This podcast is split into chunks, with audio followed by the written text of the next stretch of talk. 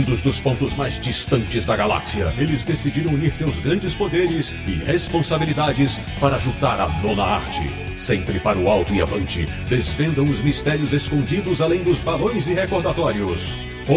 Tatis, você queria um podcast sobre quadrinhos? Achou! Bem-vindo ao Confins do Universo.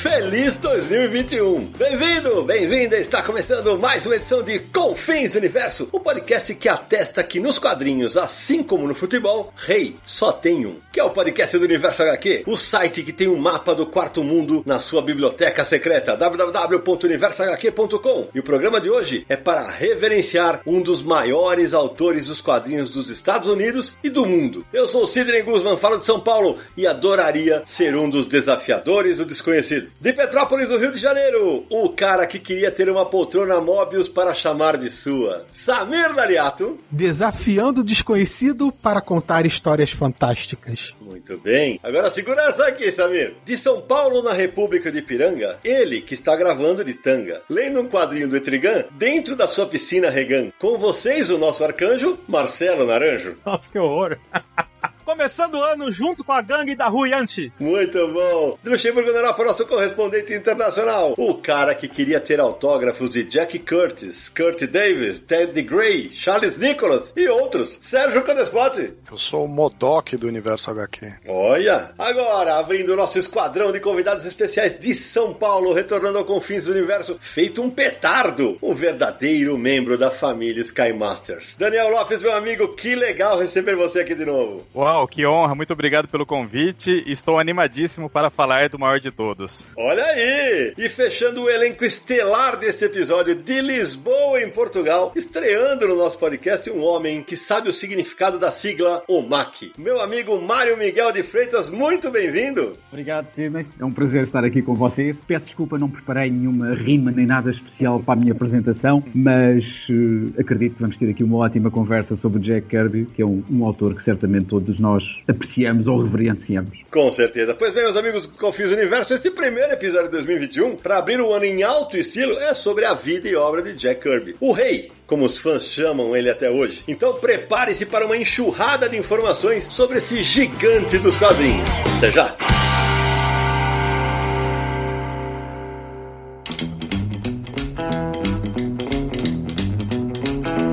Começando o primeiro Confis Universo de 2021, Samir Naliato. Ei, garoto, aqueles recados iniciais, né, Samir? Que a gente ficou três semanas sem aparecer por aqui, o pessoal deve estar com saudades, né? Pois é, aquecendo os motores para esse novo ano aí, que seja muito melhor do que o ano que passou, né? Que tudo se normalize, que tudo volte a ficar mais tranquilo na nossa vida, no nosso trabalho. Vem vacina, vem vacina! E vamos dando o pontapé inicial pro Confis do Universo 2021, lembrando todo mundo, né, Sidão, que a gente tem a campanha de financiamento coletivo lá no Catarse, catarse.me barra Universo HQ. Você pode entrar lá, ver todas as descrições dos planos, a nossa explicação para que serve essa campanha, como ela nos ajuda a manter tanto o site Universo HQ quanto o podcast Confins do Universo. E temos vários planos para esse novo ano aí, ó, esfregando as mãos, porque vem coisa boa. É isso aí. O Samiri tá gravando esse episódio ainda em 2020, né? Mas quando você estiver ouvindo esse episódio, você possivelmente vai ter participado do mais um sorteio especialíssimo de 50 ou 60 quadrinhos, que foi o, sorteio natalino do Confins do Universo, né, Samir? E hoje, Samir, tem nomes para eternizar aqui no, no, episódio? Claro que temos. Todo episódio a gente cita nome de 10 apoiadores como uma forma de agradecimento, né? Então, esses 10 estão representando os mais de 570 que nos apoiam. Então, nosso muito obrigado para Bruno de Moura Borges, Fábio Uchoa, Rodrigo Bandeira da Costa, Tiago dos Santos Mesquita, Micaías Júlio Raimundo da Silva, Lucas Reis, Renato Latanzi, Bruno José Picanso Rossi da Costa, Letícia Rocha e Denizar Frazon. E também lembrando a você aí que faz suas compras na Amazon, compra seus quadrinhos, acesse universohq.com barra descontos. Você vai cair direto na categoria de quadrinhos da Amazon, vai poder fazer sua festa aí nesse início do ano. Também pode comprar qualquer outro produto aí que a Amazon oferece e aproveite suas compras usando o um endereço facinho de decorar para acessar a qualquer momento. É isso aí. Agora deixa eu apresentar mais formalmente os nossos convidados. Bom, os brasileiros né, sabem, decore salteado que é Daniel Lopes, mas vai que o cara tá em outro planeta. Danielzinho, se apresenta aí pro povo. Ah, que isso, assim eu fico sem jeito, Sidão. Eu sou um dos apresentadores e editores do Pipoca e Nankin e tive uma das maiores alegrias da minha vida recentemente, podendo trabalhar em Sky Masters da Força Espacial, Jack Kirby e o Hollywood, dois gigantes, dois caras que eu idolatro, numa tira fantástica de ficção científica que eles fizeram no final dos anos 50. Então eu estou muito feliz, muito satisfeito de poder ter trabalhado alguma coisa de autores assim dessa, dessa grandeza e fiquei muito lisonjeado com o convite. Para quem não conhece meu trabalho, é só acessar no YouTube Pipoca e Nankin. Somos um canal lá que fala exclusivo, é basicamente de quadrinho, mas também abrimos para outras vertentes aí, desdobramentos como cinema, série de TV e tal. Então se você não conhece, dá uma passada lá. Se vocês gostam muito do universo HQ, com certeza vão gostar do Pipoca e Nankin. Mas com certeza o Daniel, a gente sempre falava, ah, uma hora a gente vai fazer um programa sobre Jack Kirby, você vai estar. Não, ele é muito, mas ele é muito fã do Jack Kirby. Eu adoro. Tem como não ser, Sidão? Não, acho que não. Mas, bom, tem alguns caras que, que dizem não gostar, mas a gente vai falar disso durante o programa. Meu amigo Mário, Mário, o pessoal fala, pô, mas tem tanto fã no Brasil, por que, que vocês chamaram o Mário? Bom, o Mário, além de ser um grande fã do Jack Kirby, em Portugal, eu vou pedir para ele se apresentar, ele já fez exposição do rei, ele tem uma loja de quadrinhos, ele é, ele é editor de quadrinhos e é roteirista. Se apresenta pro pessoal aqui, Mário. Ora bem, é isso. Eu sou o Mário Freitas, da Kingpin Books, sou proprietário, fundador da loja. Uh, de facto, tenho esse, esse, enorme fascínio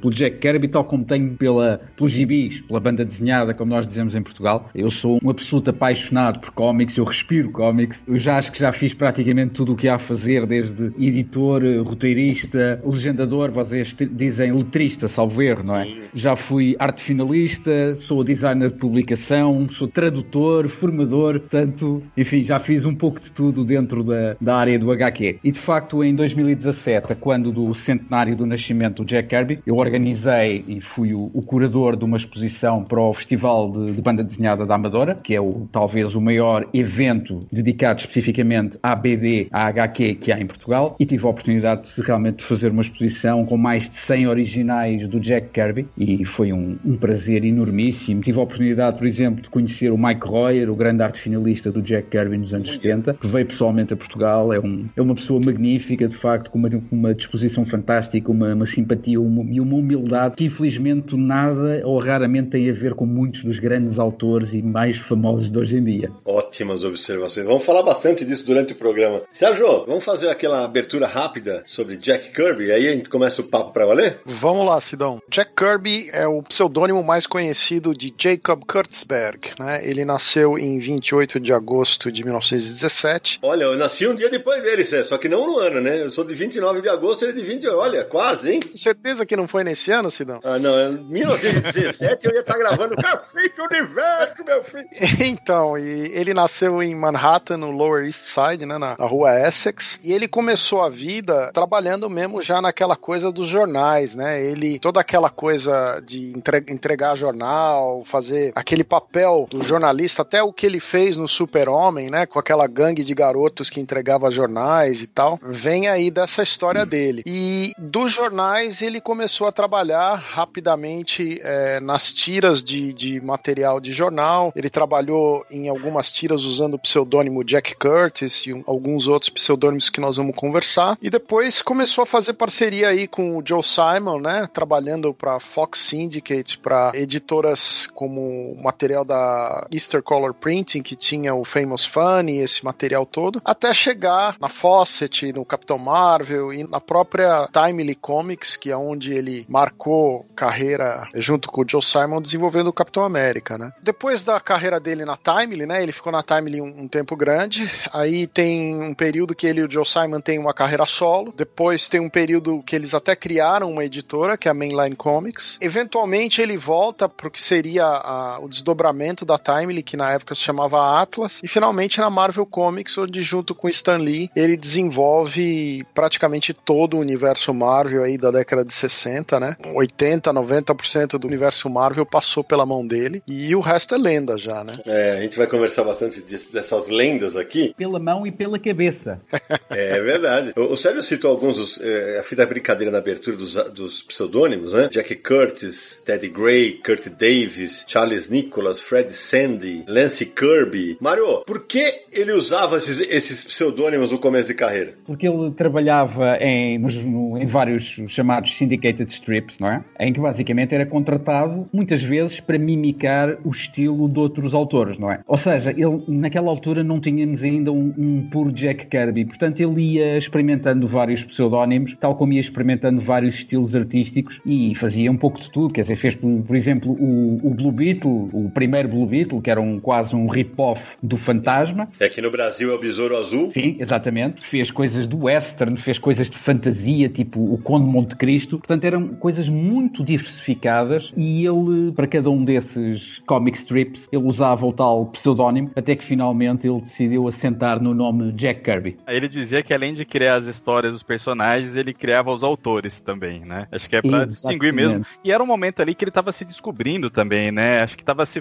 tentando de tudo e procurando também um nome artístico aí que depois ele adotaria, né? Acho que nesse momento de descoberta ele não tinha nem certeza de nada, nem do traço e nem da, da alcunha que ele queria assinar, né? Depois ele não mudou o nome dele oficialmente, legalmente, para Jack Kirby? Mudou. mudou. É, tem uma outra coisa com o pseudônimo que algum, algumas empresas onde ele trabalhava não queriam que ele trabalhasse com outros. E aí você usar o pseudônimo facilitava para você poder desenvolver trabalho para outras editoras, ganhar dois salários sem que ninguém soubesse, né? Uhum. Isso era muito comum, inclusivamente na Marvel dos anos 60. Vários conhecidos artes finalistas, até mesmo desenhadores, quer dizer, o Gene Colan, quando vai trabalhar para a Marvel, é com o pseudónimo Adam Austin, uhum. tal como o Frank Jacoy era o Frankie Ray, o Mike Esposito era o Mickey Demio e, e por aí fora. Ou seja, é, foi uma situação que se prolongou até bastante tarde nos anos 60. I see that story first. I know those people first. When I put them down, they've already lived. Ô Daniel, mas você citou também o traço. Ele usava todos esses pseudônimos. Você que estudou muito da carreira dele, ele mudava também o traço, porque hoje a gente bate o olho num traço do Jack Kirby e fala Jack Kirby, mas para usar esses pseudônimos ele fazia traços alternativos também? Ele tentava, assim, não, uhum. ele sempre teve uma cara, mas você Sim. pega o começo de carreira dele, quando ele assinava com esses nomes todos aí, ainda não estava muito definido. Ele não fazia aquelas figuras blocudas pelas quais ele se caracterizou e tal. Ele emulava muitos dos ídolos dele das tiras de jornais ali, né? O Hal Foster, o Alex Raymond. E como ele lidava com muitos gêneros, nessa época ele fazia de tudo, né? Fez faroeste, fez coisa de detetive, fazia coisas mais dramáticas. O que ele era contratado lá, pediam para ele fazer nesses syndicates, ele fazia, né? É difícil você olhar hoje essas tiras e taxar assim, isso é um Jack Kirby, sabe? É muito difícil. Quem tem um olho mais treinado vai perceber uma coisa ou outra ali no rosto, nas bocas que ele sempre fez e tal. Mas não tinha algum, os elementos que ele vem a desenvolver depois dos anos 60, assim, coisa do Kirby Dots, aquelas páginas explosivas e tal. Sim. No começo de carreira não tinha isso, não. Eu percebo certa mudança, assim, na coisa da tentativa de melhorar o traço nesse começo de carreira, sabe? Vale lembrar também que a, a maioria das pessoas costuma associar o Jack Kirby com o traço na grande explosão dos super-heróis da Marvel no início da década de 60. Tanto que para muita gente o trabalho anterior do Jack Kirby é quase que desconhecido, porque é tão marcante essa fase dos heróis da Marvel, Quarteto, Hulk, X-Men, etc, que as pessoas focam muito nisso. Inclusive a parceria com o Stan Lee. Tem gente que acha que o Stan Lee criou o Capitão América, que não é verdade, né? Então, quando esse universo Marvel de super-heróis foi criado, o Kirby já tava com, o quê? 45 anos, alguma coisa do tipo. Ele foi apurando o traço dele até chegar aquele momento, né? O traço dele vai, o estilo dele vai sendo definido ao longo do trabalho desses anos. Quando o universo Marvel chega, todo mundo conhece o traço, aquele traço é o resultado de 20 e poucos anos de carreira, né? Quando a gente tá falando do começo de carreira dele, com essa coisa de escolher os pseudônimos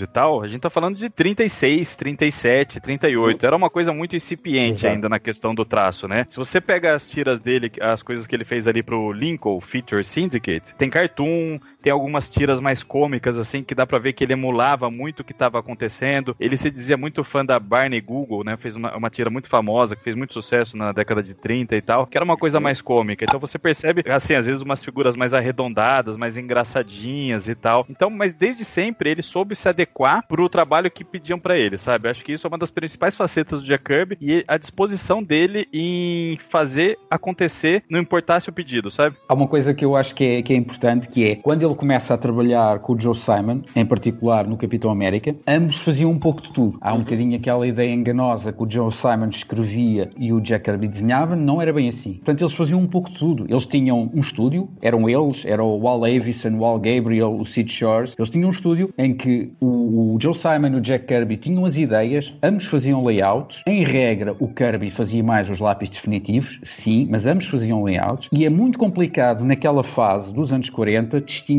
Joe Simon Jack Kirby. Ou seja, há ali uma mistura de estilos em que só aqui e ali é que começamos a ver aqueles queixos a Jack Kirby. A ação, obviamente, mas ainda assim era diferente, que as personagens eram mais guias, só depois é que começaram a ser mais blocky, mais corpurentas. E, e lá está. Há essa, de facto, há essa, há essa questão. Inclusive, em termos de argumentistas, eles depois contratavam, havia o Francis Ed Heron, por exemplo, que, que escrevia alguns guiões. Aquilo era, funcionava muito à base do estúdio, que era aliás uma coisa que vinha atrás dos de, de Victor Fox e do, do Eisner e do Iger. Esse período, inclusive, como o Mário acabou de falar, se você abrisse uma revista do Capitão América, o estilo era completamente impossível de dizer, ah, isso aqui é o, é o Jack Kirby desenhando. Essa fase, onde Sim. você começa a reconhecer o estilo do Kirby, é mais na década de 50. Esse período, inclusive, é, antecede né, a, a, participação do Kirby na Segunda Guerra. Né? Depois que ele volta da guerra, é que você começa a ver um pouco esse crescimento do artista e, e outros desenvolvimentos da carreira dele. Eu ia perguntar para o Mário, mas já que você, fez a exposição com, sobre o Jack Kirby, nessa exposição, aliás, só contextualizar para o nosso ouvinte que de repente tem alguma dificuldade com o sotaque português, quando o Mário fala os guiões, são os roteiros, tá? Só para vocês saberem. E, e, o Festival de Amadora, eu já estive lá três ou quatro vezes, é uma delícia para quem é fã de quadrinhos. É verdade, já teve dias mais brilhantes, mas assim, ainda é uma delícia estar lá. Eles levam autores da Europa, né, dos Estados Unidos, é, é realmente maravilhoso. E Mário, nessa exposição que você fez a curadoria, havia também materiais dessa fase que o Jack Kirby assinava com pseudônimos ou só, ou só da fase Marvel de pra frente? Não, não havia, não havia dessa fase. Eu estou-me a tentar recordar qual era a prancha mais antiga, mas eu diria que já eram coisas do final dos anos 50. Estava lá um original maravilhoso do Jack Kirby do Hollywood, do Sky Masters, Uau. Uh, que foi agora editado no Brasil. De facto, é uma coisa magnífica. Quando juntamos o lápis do Kirby, aquele que foi um dos maiores arte finalistas de sempre, o Hollywood, o resultado era, era de facto qualquer coisa de maravilhoso. Uhum. Não era puro Kirby, era longe de ser puro Kirby, mas era qualquer coisa de, de espantoso. Depois havia também algumas, algumas páginas de westerns, mas de facto o, o, grosso da exposição era composto pelos anos 60 na Marvel e pelos anos 70 da, na DC, já, ou seja, na fase do Quarto Mundo, do Kamandi e, e por aí. Essas páginas da década de 30, começo dos anos 40, são raríssimas, né? Custam fortunas, assim, e tem pouquíssima no mercado, né? Porque eles produziam, assim, a exaustão, passava para sei lá qual jornal, qual revista, e nunca mais via o original, né? Exatamente. Então muita coisa se perdeu, é, é, raríssimo encontrar isso. E acaba sendo algumas das coisas mais caras do Jack Kirby hoje em dia, né? Porque, pô, começo de carreira, quando ele assinou com um pseudônimo, os fãs uhum. mais endinheirados aí procuram isso a exaustão, né? Eu, eu nunca, nunca nem vi, assim, para vender nada. Eu sempre fico de olho, nunca consegui comprar nenhum original do Kirby, mas essas coisas dos anos 30 e 40 são quase impossíveis de serem uhum. vistas pessoalmente. Daniel, fiquei imaginando você, a sua alegria quando o Mario tava contando que tinha o original dos Sky Masters ali, ele falando do, do Wallace Wood Nossa, e do Jack Kirby. Eu babei, Cidão. Eu, eu, eu, queria muito ver isso assim ao vivo. Deve ser uma experiência. É, eu vi que teve em Anguleme também um, uma exposição dedicada, né, pro Hollywood, principalmente. Tinha muitos originais do, do Sky Masters lá. E eu vi algumas fotos da exposição, vi alguns vídeos e, nossa senhora, é, é lindo. É, é, uma, é uma escala, assim. Você percebe alguns detalhes que não tem como reproduzir na impressão de jeito nenhum, né? É muito bonito. Teve uma exposição em Frankfurt há uns dois anos atrás, gigantesca de quadrinho, que tinha muito material do Kirby, original, inclusive uma história da fase dele de romance inteira, era uma história curta, oito páginas, onde a protagonista era uma mulher negra. E a história não foi publicada, é uma história inédita, porque evidentemente tinha a questão do racismo, né? Então eles acharam que não tinha como, como publicar aquele material naquela época, né? Se não me engano, é Fears of a Go-Go Girl, né? Que é do. Isso foi, foi reeditado recentemente. É, foi, mas... foi reeditado recentemente para Tomorrow. Exato, exato. Mas é, é um material que era inédito até esse Exatamente. lançamento da Tomorrows, né? É. E é com arte final do Vince Coletta. E estavam todas as páginas disponíveis nessa exposição ali, os originais. É uma coisa impressionante de ver. A maior Uau. parte, inclusivamente, não estava, não estava arte finalizada. Eu acho que o Vince Coletta só tinha arte finalizada duas páginas, naquela forma dele que se calhar vamos ter a oportunidade de discutir um bocadinho mais à frente. Mas eu creio que a maior parte das outras páginas foram publicadas a lápis. Se a memória não me atraiçoa, porque isto às vezes é tanta informação que eu já não consigo jurar o que estou a dizer, mas eu creio que isso era por uma série abortada de, da DC, portanto, no, no início dos anos 70, num daqueles magazines que o Jack Kirby tentou desenvolver e não conseguiu. Talvez fosse o True worst cases. O Mário, para essa exposição que você organizou, qual foi o caminho das pedras que você seguiu? É, você procurou os herdeiros? Como você chegou nos, nos materiais que você expôs? Eu fiz uma reunião com a direção do festival, não é? Portanto, defini aquilo que eu gostaria que fosse a composição da exposição, os temas da exposição, a própria evolução de etapa para etapa ao longo da exposição e depois, a partir daí, houve contactos da parte da direção do festival com os colecionadores, porque o Festival da Amadora, como faz inúmeras exposições, tem sempre contactos de colecionadores em todo o mundo. E foi assim que conseguimos chegar a um colecionador importantíssimo, o Bechara Maluf, e depois também tivemos a colaboração da, do Jack Kirby Museum, que foram, eles foram contatados diretamente por mim, e tivemos a oportunidade de ter no Festival da Amadora os dois uh, principais curadores do, do Jack Kirby Museum. Para quem não sabe, é um museu virtual que é feito num, num site, eles fazem, fazem recolha de todas as peças originais que existem de Jack Kirby, fazem digitalização, ou seja, tudo é, é feito um arquivo digital o mais completo possível com a obra do Kirby. My stories are very sincere. My stories are people's stories. Ô Daniel, você é o mais novo aqui do sexteto e eu já comentei em alguns outros episódios do Confins que quando eu era moleque, tinha, sei lá, 7, 8 anos, que começaram a chegar no Brasil as HQs desenhadas pelo Kirby, eu lembro quando eu era moleque, o Naranjo falou, porra, comigo era a mesma coisa. Eu olhava aqueles dedos largos, eu falava assim, nossa, cara, eu achava tão esquisito, até eu começar a entender de quadrinho, né? Cara, como foi para você? Porque quando você, depois você viu o Samir como mais novo aqui, como foi para vocês? Porque quando o Kirby, vocês começam a ler em republicações em que ele já estava mais consagrado entre os leitores, né? Sim, mas não se falava, Sidão. Eu, ó, o meu interesse por quadrinho, assim, desse lado mais acadêmico, vamos dizer, estudar mesmo, entender mais quem são os autores, fazer essas, esses links e tal, ele começa entre 2005 e 2006. É um interesse recente, né? Perto, sei lá, de vocês aí. Eu tenho 35 anos e eu vou. E eu, assim, eu sempre li quadrinho, na minha casa sempre teve muitos e tal. Meu pai deixava muita, muito Conan, muito Homem-Aranha, muito Capitão América. Então eu já tinha tido contato com o Kirby, invariavelmente, só que eu não tinha me atinado para ele. Eu comecei a me atinar especificamente em 2017, quando eu comecei a comprar a Biblioteca Histórica Marvel, que sai pela Panini. Aí eu comprei Quarteto, comprei toda a sequência, né? O Quarteto, Vingadores, o X-Men, e aí você fala, caramba, olha só, realmente, ele criou basicamente tudo que eu gosto, né? E aí, quando eu li a dos Vingadores, que tem a famosa história da volta do, do Capitão América, é The Avengers 4, eu me atinei e voltou pra minha cabeça uma das revistas favoritas da minha infância inteira, que era o Almanac do Capitão América que sai pela Abril. E tinha uma capa lá, que era ele andando de Capitão América andando de moto e tal, uma capa bonita pra caramba. Quando eu era criança, eu até ficava copiando ela o tempo inteiro. E tem essa história, é a, quando a Abril reapresentou o Vingadores 4. Aí eu falei, putz, olha aí. Então eu já gostava do Jack Kirby, mas eu não tinha atinado no nome, assim, na importância dele. E foi só estudando e fazendo esses links aí e me interessando muito que eu fiquei completamente maluco. Então,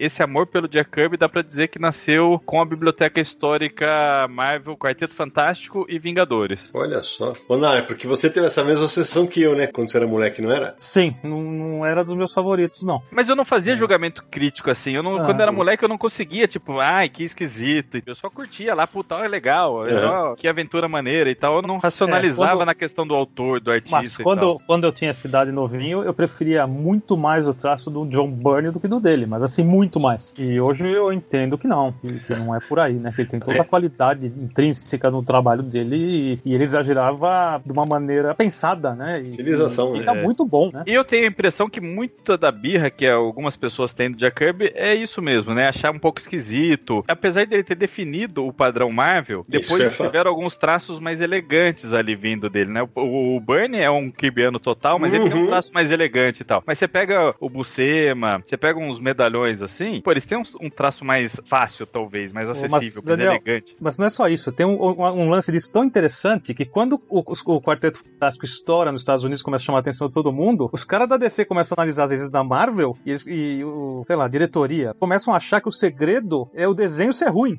Eles acham. é muito louco isso. Eles começam a achar, olha, eles estão fazendo qualquer tipo de desenho, vamos piorar a qualidade dos nossos. Isso é muito doido, né? Mas olha, o Kirby trabalhou para DC antes do Quarteto Fantástico. É, os Desafiadores de Desconhecido, a criação antes do Quarteto Fantástico. Sim. Ele chegou a desenhar Arqueiro Verde, ele chegou a fazer vários projetos para DC antes. Ele começou ali na Time, ele, né, Capitão América, o Joey Simon e tal. Teve um período de trabalho, foi pra guerra, trabalhou para DC, voltou pra Marvel, depois saiu da Marvel, voltou pra DC. Assim, quando ele vai pra DC criar novos deuses, não é a primeira vez que ele trabalha pra DC. Ele já trabalhava antes. Não, mas se você for voltar na cronologia aí, pô, no começo dos anos 40 ele já tava fazendo coisa pra National, pra DC Comics, né? Sim. Newsboy Legion é dessa época, Boy Commandos, depois ele faz o Sandman com, com o Simon. Tem muita coisa. Reinventa o Sandman, né? Mas eu acho que é importante a gente começar a colocar a carreira dele de uma maneira cronológica aqui pro pessoal.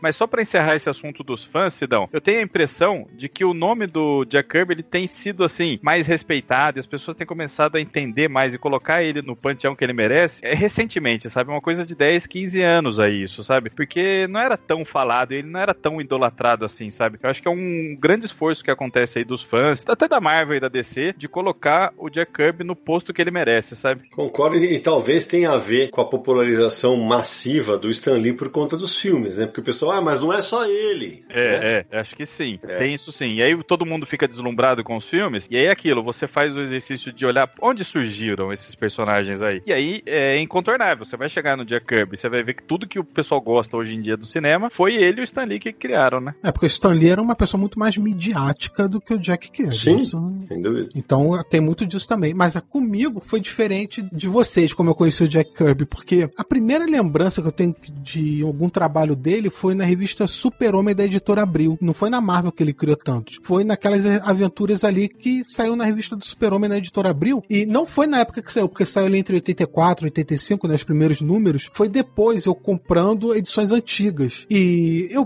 eu vi a história, eu li a história, mas assim, eu não, na minha cabeça eu não sabia quem era o Jack Kirby. Eu não sabia a importância dele naquele primeiro momento, né, que eu li uma história dele. Depois, com o tempo, sim, eu fui sabendo quem ele era. é, e aí sim eu consegui colocar em contexto e qual a importância desses trabalhos dele. E aí eu fui conhecendo os trabalhos. É, Quarteto Fantástico deve ter vindo logo depois que eu vi. E aí foi pros personagens da Marvel. And so I live with a lot of questions. And I find that entertaining. If my life would have went tomorrow, it would be fulfilled in that manner. Samir, a gente falava fora do ar sobre a infância do Jack Kirby, né? Porque a gente até falou, ah, ele, eh, o Daniel falou, ele, ele gostava do Alex Raymond, eh, do Hal Foster e tal, mas vamos falar da infância dele um pouquinho, né? Pra falar do interesse pelos quadrinhos? Ah, vamos lá. Até porque, né, como o Daniel falou também, botar em uma perspectiva cronológica os trabalhos dele. Então, o Sérgio já explicou aí de onde ele veio e tal, mas é, vai lembrar que era um bairro pobre e violento até, né? Naquela época, Nova York tinha muito problema com gangues e ele, o bairro dele tinha isso também. Inclusive, ele se metia em briga é, e teve amigos que viraram criminosos, alguns que morreram, mas não, não era algo que ele queria pra ele. E, mas, assim, ele era meio cabeça quente, né? Isso não só na infância, como pro resto da vida também. Ele era o coisa, né? É,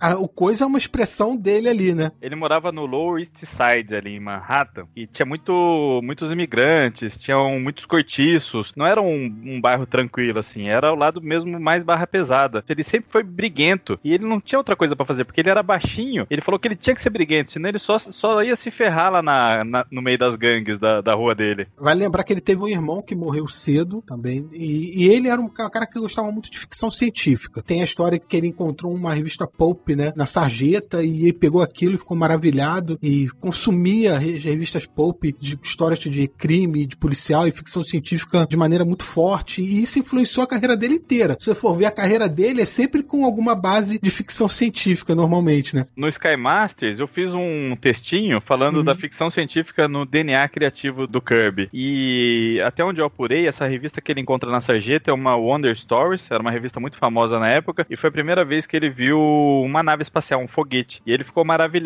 E diz ele que a ficção científica, o, o pulp, as tiras de jornal, foi o que fez ele sair de uma vida possivelmente criminosa, né? Porque muitos dos amigos dele da época lá entrou nas gangues, foi pra máfia, virou bandido mesmo. E ele não via muita perspectiva de futuro, mas foi esse lado da leitura que salvou ele. Essa história que você contou, ela tá no livro Tales to Astonish, do Ronin Ho. Inclusive, o Jack Kirby gostava tanto de ficção científica que ele foi naquela feira mundial de Nova York em 39 e ele ficou maravilhado com aquilo. Teve uma grande influência também no resto do trabalho dele. Inclusive, você vê na, na capa de Capitão América número 1 que o Capitão América tá socando o Hitler. No fundo, tem um aparelho de televisão, escrito televisão, com um nazista usando o rádio lá. E naquela época, que era 1941, televisão não era né, uma coisa que todo mundo tinha. Foi se popularizar mais no final da década. Então, às vezes, até algo que ele teve contato nessa feira, então teve isso. E, e um dos primeiros trabalhos dele, vale mencionar, foi no estúdio de animação dos irmãos Fleischer, que fez o desenho animado do Popeye, depois do Superman. Quando fizeram o Superman, o Kirby já não estava lá. Mas ele trabalhou nesse estúdio, ele só trabalhava, tipo, preenchendo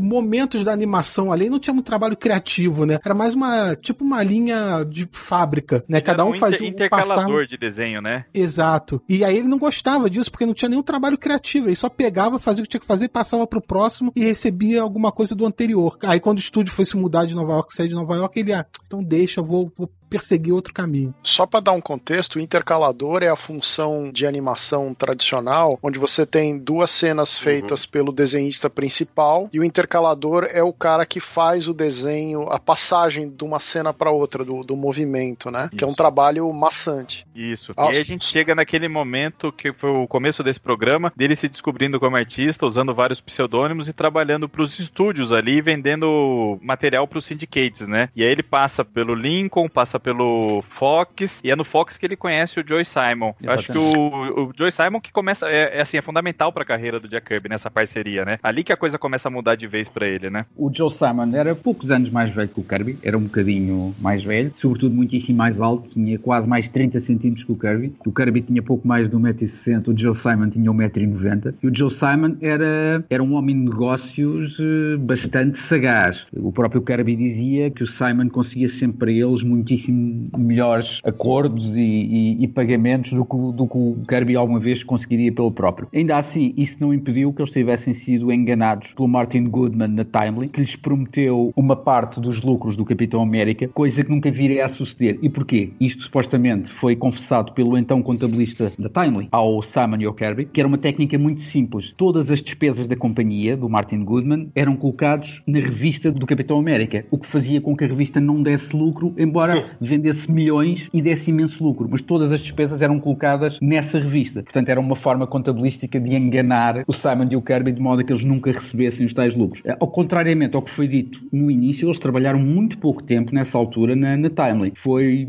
dois anos no máximo dos máximos, porque eles começaram a trabalhar ao mesmo tempo então para a DC Comics e reza então a lenda que terá sido o próprio Stanley, o meio primo, meio sobrinho do, do Martin Goodman. Na realidade, eles nem sequer eram parentes, o Stan Lee era assim, como é que era? Era. Dedo durou. Exatamente, vocês dizem dedo duro, não é? Exatamente. Terá denunciado o Simon e o Kirby ao Martin Goodman, dizendo que eles estavam a trabalhar também para a National Comics e foi aí que o Goodman despediu o Simon e o Kirby. O Simon e o Kirby, eles potencializaram, né? Foi um encontro assim que deu muito fruto. O Jack Kirby sempre falou isso. Eu respeitei o Simon. No momento que eu conheci, eu respeitei tanto quanto eu respeitei o Eisner quando eu conheci, porque ele era um excelente desenhista, um ótimo contador de história e um homem de negócios de sucesso. Um cara que tinha muita visão do, do mercado. E o Simon foi a mesma coisa. Ele ficou fascinado. Ele falou: Nossa, olha só, esse vai ser, pode ser o meu parceiro perfeito. Ele vai me ajudar nos roteiros, nos desenhos. E ele tem visão de negócio. Uma coisa que até então o Jack Kirby não tinha. Na verdade, a vida inteira o Jack Kirby nunca foi bom de negócio, né? Ele sempre foi mais criativo do que qualquer outra coisa. E aí,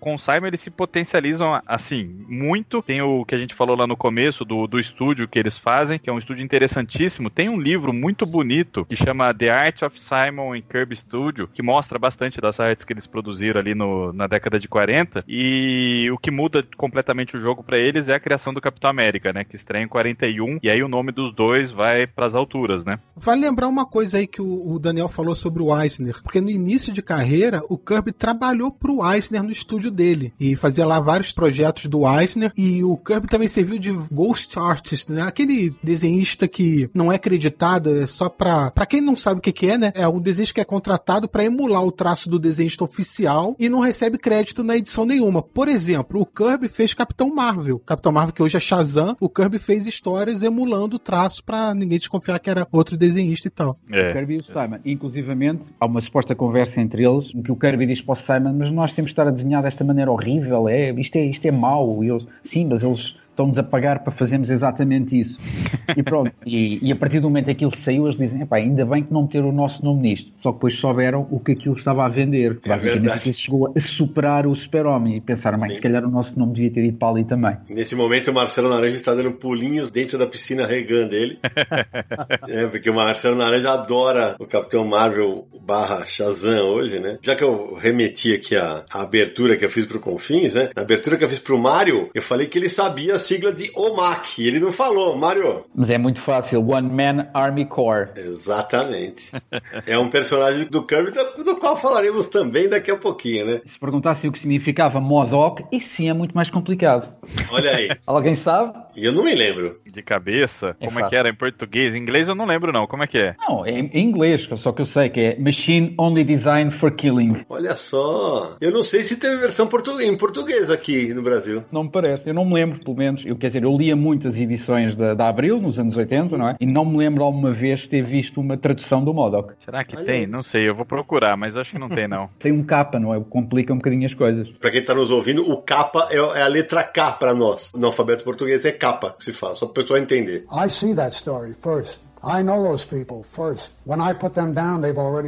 Umas coisas curiosas também pra falar é que Capitão América não foi a primeira colaboração do Simon e do Kirby, eles fizeram outras coisas antes, mas claro, Capitão América foi a mais famosa, né? Mas eles, eles iam trabalhando em vários conceitos ali juntos até vir a ideia do Capitão América. Então, quando Capitão América soca o Hitler na capa, eles já tinham feito histórias antes referenciando Hitler, mas nunca chamando exatamente de Hitler. E aí tem uma curiosidade também que o a Timely, que na época era o nome da Marvel, ela quase foi processada por causa do Capitão América, porque existia um personagem chamado The Shield, o escudo, né? Era tipo o Capitão América também, era um, era, né, um personagem patriota, soldado e tal, e a roupa dele era, era é bem esquisita, era um escudão assim no, no dorso inteiro, é bem estranho. E o escudo da- do Capitão América era igual esse uniforme. E aí as editoras conversaram e aí tiveram que mudar o escudo do Capitão América para ser redondo, é por isso que o escudo do Capitão América é redondo. Aliás, a maior parte das pessoas não sabe que o Visão, o Visão que todos nós conhecemos dos anos 60, do Roy Thomas e do John Buscema, é um, um revamp do Visão original que foi criado pelo Simon e pelo Kirby antes de terem criado o Capitão América. O design é muito semelhante, só que o Visão original do Simon e do Kirby era um bocadinho mais alienígena eh, no aspecto. Hoje esse personagem chama Arcos, né? É, e esse visão original que apare- aparecia na revista Os Invasores, né? Que era uma, uma espécie de tio-avô dos Vingadores, antes de, de tudo começar, que foram feitas histórias retroativas depois pela Marvel e tal. Ele aparece ali. Olha, achei uma curiosidade aqui pro Mario, hein, Mario? Na Panini, o Modok, ele já teve algumas adaptações aqui pro Brasil, hein? Ficou como meca-organismo operacional destinado à observação e computação ou meca-organismo operacional destinado à ocisão e carnificina. Uau! Em algum momento Mas- também teve o Esquadrão Modok, que foi adaptado aqui como militantes operacionais destinado à ofensiva e combate. Caramba, então padrão, pa- padrão pra quê, né?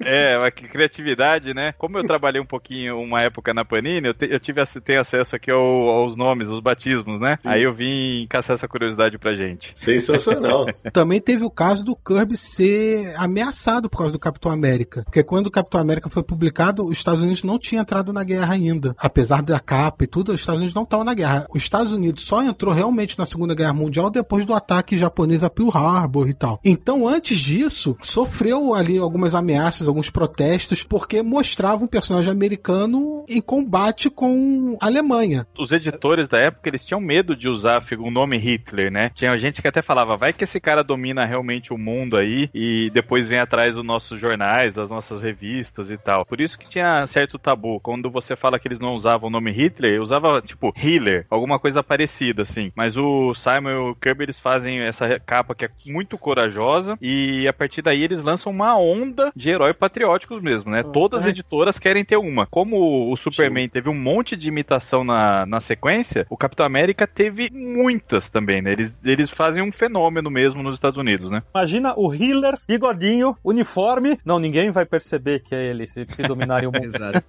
Mas estávamos a falar das imitações e, e estávamos a falar do processo que a Timely sofreu na altura porque o Capitão América era parecido com o Shield. Curiosamente, no final dos, dos anos 50, o Simon e o Kirby foram contratados pela editora do Shield para fazer um revamp da personagem. E eles criaram então The Life of Private Strong, portanto, a vida do soldado Strong. E a vida do soldado Strong tem uma coisa curiosíssima. Tem uma origem que se assemelha incrivelmente à do Peter Parker, em que o, o soldado Strong não atua perante um criminoso e não sei se um tio ou um primo é morto e por causa dessa não atuação dele. Ou seja, é muito parecido com a origem que depois temos do, do Homem-Aranha na, na Marvel. Vale lembrar que isso é no período pós-guerra já, então o Kirby já teve teve toda a experiência da guerra, porque ele foi pra guerra e lutou na guerra, né? Ele entrou no combate ele, e quase morreu. Ele quase perdeu as pernas. Exatamente. Então, assim, ele teve a experiência bem vívida ali da, da guerra, né? Ele fica de 43 a 45 na guerra. Ele fica bastante claro. tempo. Aí tem essa coisa da perna aí que ele quase congela a perna dele e tal. Fica sim, sim, sim. muito mal. E aí ele é dispensado e volta pros Estados Unidos. É, tem uma curiosidade que ele desembarcou dois meses e meio depois do dia D, né? E aí descobriram que ele era o desenhista do Capitão América. Então o cara que comandava a companhia dele colocou ele no grupo que fazia o reconhecimento, que era uma, uma, uma atividade muito perigosa, para ele desenhar os lugares que iam ser atacados. É tipo um mapa, né? Fazer um mapa e tal. Ele tinha que ir na frente com os caras e, e fazer um sketch ou um mapa da região, do que ele estava vendo. E era uma tarefa também de perigo ali, né? Já que vocês estão falando dos heróis patrióticos, é, ele teve em 54 o Fighting American com o Joe Simon e a curiosidade que era uma coisa que tinha muita sátira e ironia, né? Era um personagem diferente do Capitão América e dos outros heróis patrióticos que tirava um pouco o sarro dessa situação do herói patriótico, né? Mas isso é, isso é editado em resposta à Marvel, nessa altura, voltar a editar o Capitão América, o Tosh Humano e o Namor, e então o Simon e o Kirby dizem, vamos mostrar a eles como é que se faz a sério o Capitão América. E então eles criam o Fighting American, pronto, que é inicialmente uma, quase uma cópia do, do Capitão, e são eles próprios que percebem que aquele estilo de história já não está a funcionar e decidem então transformar aquilo numa sátira. Mas tem uma curiosidade aí do Fighting America. Anos depois, ninguém menos do que Rob Liefeld ah. ressuscitou um personagem criado por Simon e Kirby para republicar. Ah, vamos,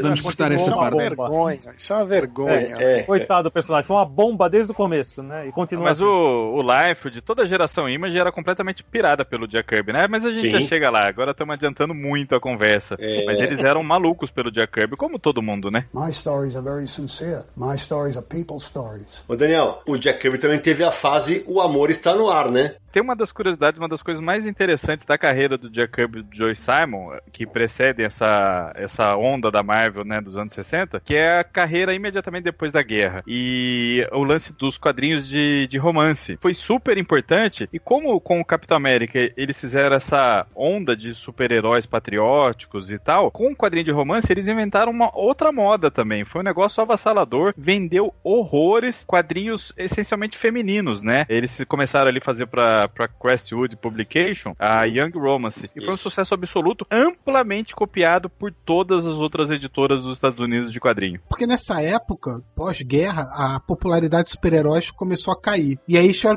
produzir quadrinhos de outros gêneros. Romance, como o Daniel falou, foi um grande sucesso, mas o Kirby também fez quadrinhos de terror, por exemplo, faroeste, crimes. Começaram a diversificar o portfólio de títulos para vender para as editoras. Eles chegaram até a fundar uma editora também e depois acabou não dando certo. Aí foi nesse mesmo período que teve. A gente vira e mexe volta nesse assunto no Confins do Universo. A gente detalhou muito no Confins número 2 sobre censura. Teve todo o lance do livro Sedução do Inocente, que colocou os quadrinhos numa situação bem delicada. Teve audiências no Senado para discutir o assunto. Assim, quadrinhos chegou ali num momento muito perigoso de acabar e o Kirby se viu ali sem trabalho quase, né? E falou: tô ferrado aqui. Só amarrando o que o Daniel falou, os dois títulos de romance que o Kirby desenhava, chegaram a vender 2 milhões por mês. Cara, imagina isso. O homem era para ser um multibiliardário, né, velho? É, sim, o... estávamos a falar da tal editora que o Simon e o Kirby eh, lançaram e lançaram na pior altura possível. Uhum. Eles lançaram a, a, Mainline Comics com quatro títulos: um título de guerra, que era o Foxhole, um título de super-heróis, o Fighting American, exatamente. Depois tínhamos um de romance e um de crime, se não me falha a memória. O grande problema foi que eles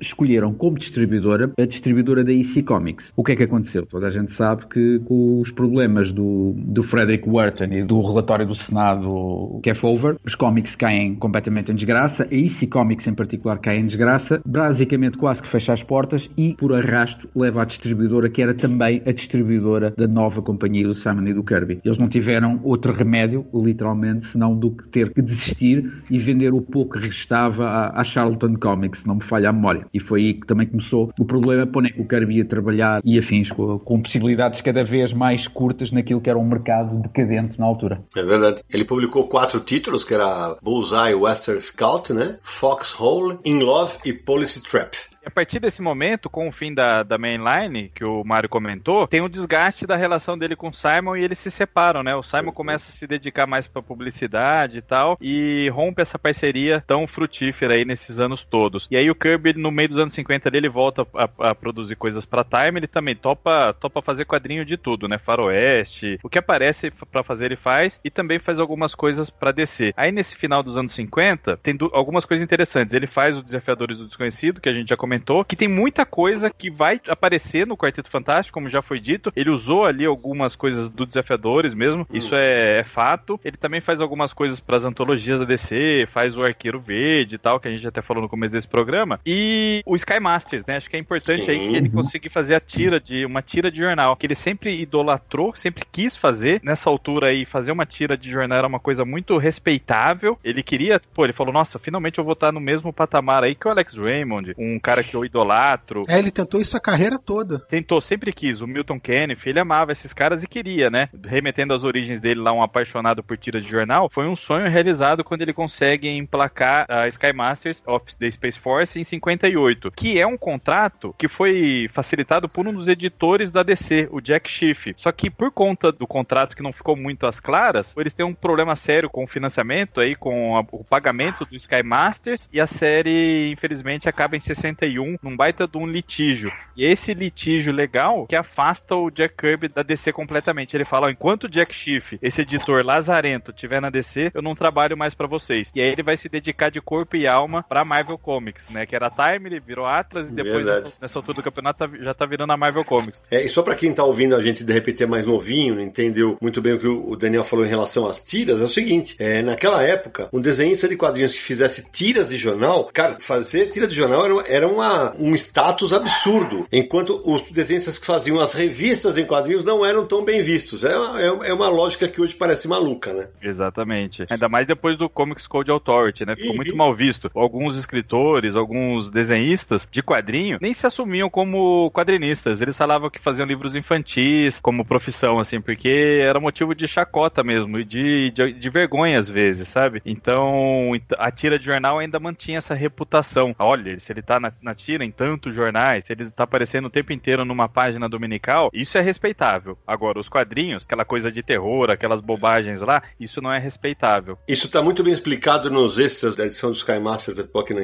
porque é exatamente isso. Mesmo os censores dos quadrinhos enxergavam as tiras como ok, por quê? Porque jornal era para adulto e gibi era para criança. Então os gibis eram eles que estragavam o caráter das crianças, enquanto as tiras de jornal seriam para adultos. É uma lógica maluca. O Sidão, a gente tá falando aí sobre essa fase da carreira do Kirby, mas como a gente mencionou antes, o Kirby não foi trabalhar na DC só para criar novos deuses lá na década de 70, final da década de 60. Antes disso, sim. Então, olha só, o que ele criou para DC antes? Ele criou o Manhunter, que foi uma nova versão do personagem que já existia, e inclusive serviu de base para entrar na mitologia dos Lanternas Verdes. É aquela primeira tentativa dos Guardiões do Universo de criarem uma força policial. É uma releitura. Que aqui no Brasil são caçadores, não? Os caçadores cósmicos, é. Teve uma, uma releitura também que ele fez do Sandman, né? O Sandman é aquele personagem com uma máscara de gás e ele recriou como um super-herói que, inclusive, o Neil Gaiman usa essa história em uma das edições do Sandman dele, que também é uma recriação. Ele criou, junto com o Simon, inclusive, o Guardião e a Legião Jovem, que é aquele personagem com roupa azul, escudo amarelo, um, um capacete amarelo. E ele também criou os Desafiadores do Desconhecido, como o Daniel falou, que, inclusive, há quem diga que é um conceito que ele conversou muito com o Joe Simon na época que eles tinham uma parceria, mas o Simon tinha se afastado dos quadrinhos e deixou o Kirby usar como queria, então ele pegou o conceito e refinou ali para criar os Desafiadores do Desconhecido, que é um grupo de quatro homens que vivem aventuras fantásticas, né, muito calcado em ficção científica, temas de ficção científica, e isso serviu muito de base para o Quarteto Fantástico, porque também é um grupo de quatro pessoas, sendo só que é uma mulher e três homens, que vivem aventuras também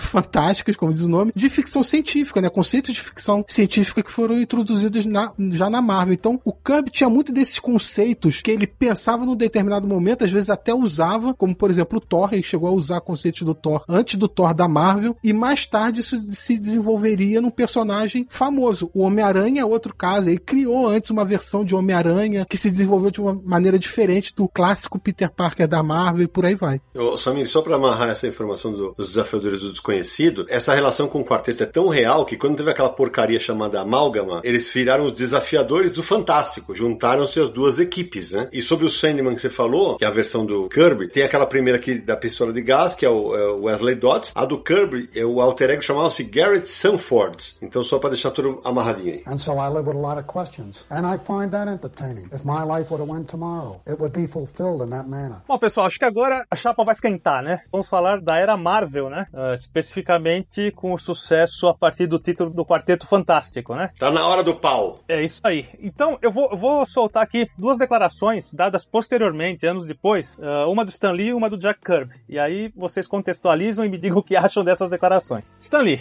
né, falando sobre a criação do quarteto. Tomou alguns dias de rascunhos, um milhão de anotações. Depois de riscar e rascunhar mais de um milhão, até que enfim cheguei a quatro personagens que achei que iam funcionar bem como equipe. Escrevi um esboço com a descrição básica dos novos personagens e uma trama levemente fora do convencional. Aí entreguei ao meu artista de maior confiança, o talentosíssimo Jack Kirby. Essa é a lembrança do Stan Lee do comecinho. É, isso foi uma declaração do Stan Lee que ele deu alguns anos depois. Vamos comparar com a do Kirby. O que ele falou sobre essa época. A Marvel estava literalmente no fundo do poço quando eu apareci. Estavam quase recolhendo os móveis. Iam começar a mudança. Stan Lee estava lá, sentado num canto chorando. Eu disse para segurarem tudo e me comprometi a produzir a revista que faria as vendas subirem e que ia mantê-los no mercado. Então, a partir daí, acho que a gente pode comentar essa fase incrível das revistas Marvel. Ô Mário, como é que você classifica aquela frase do Stan Lee? Mentira, obviamente. Ponto.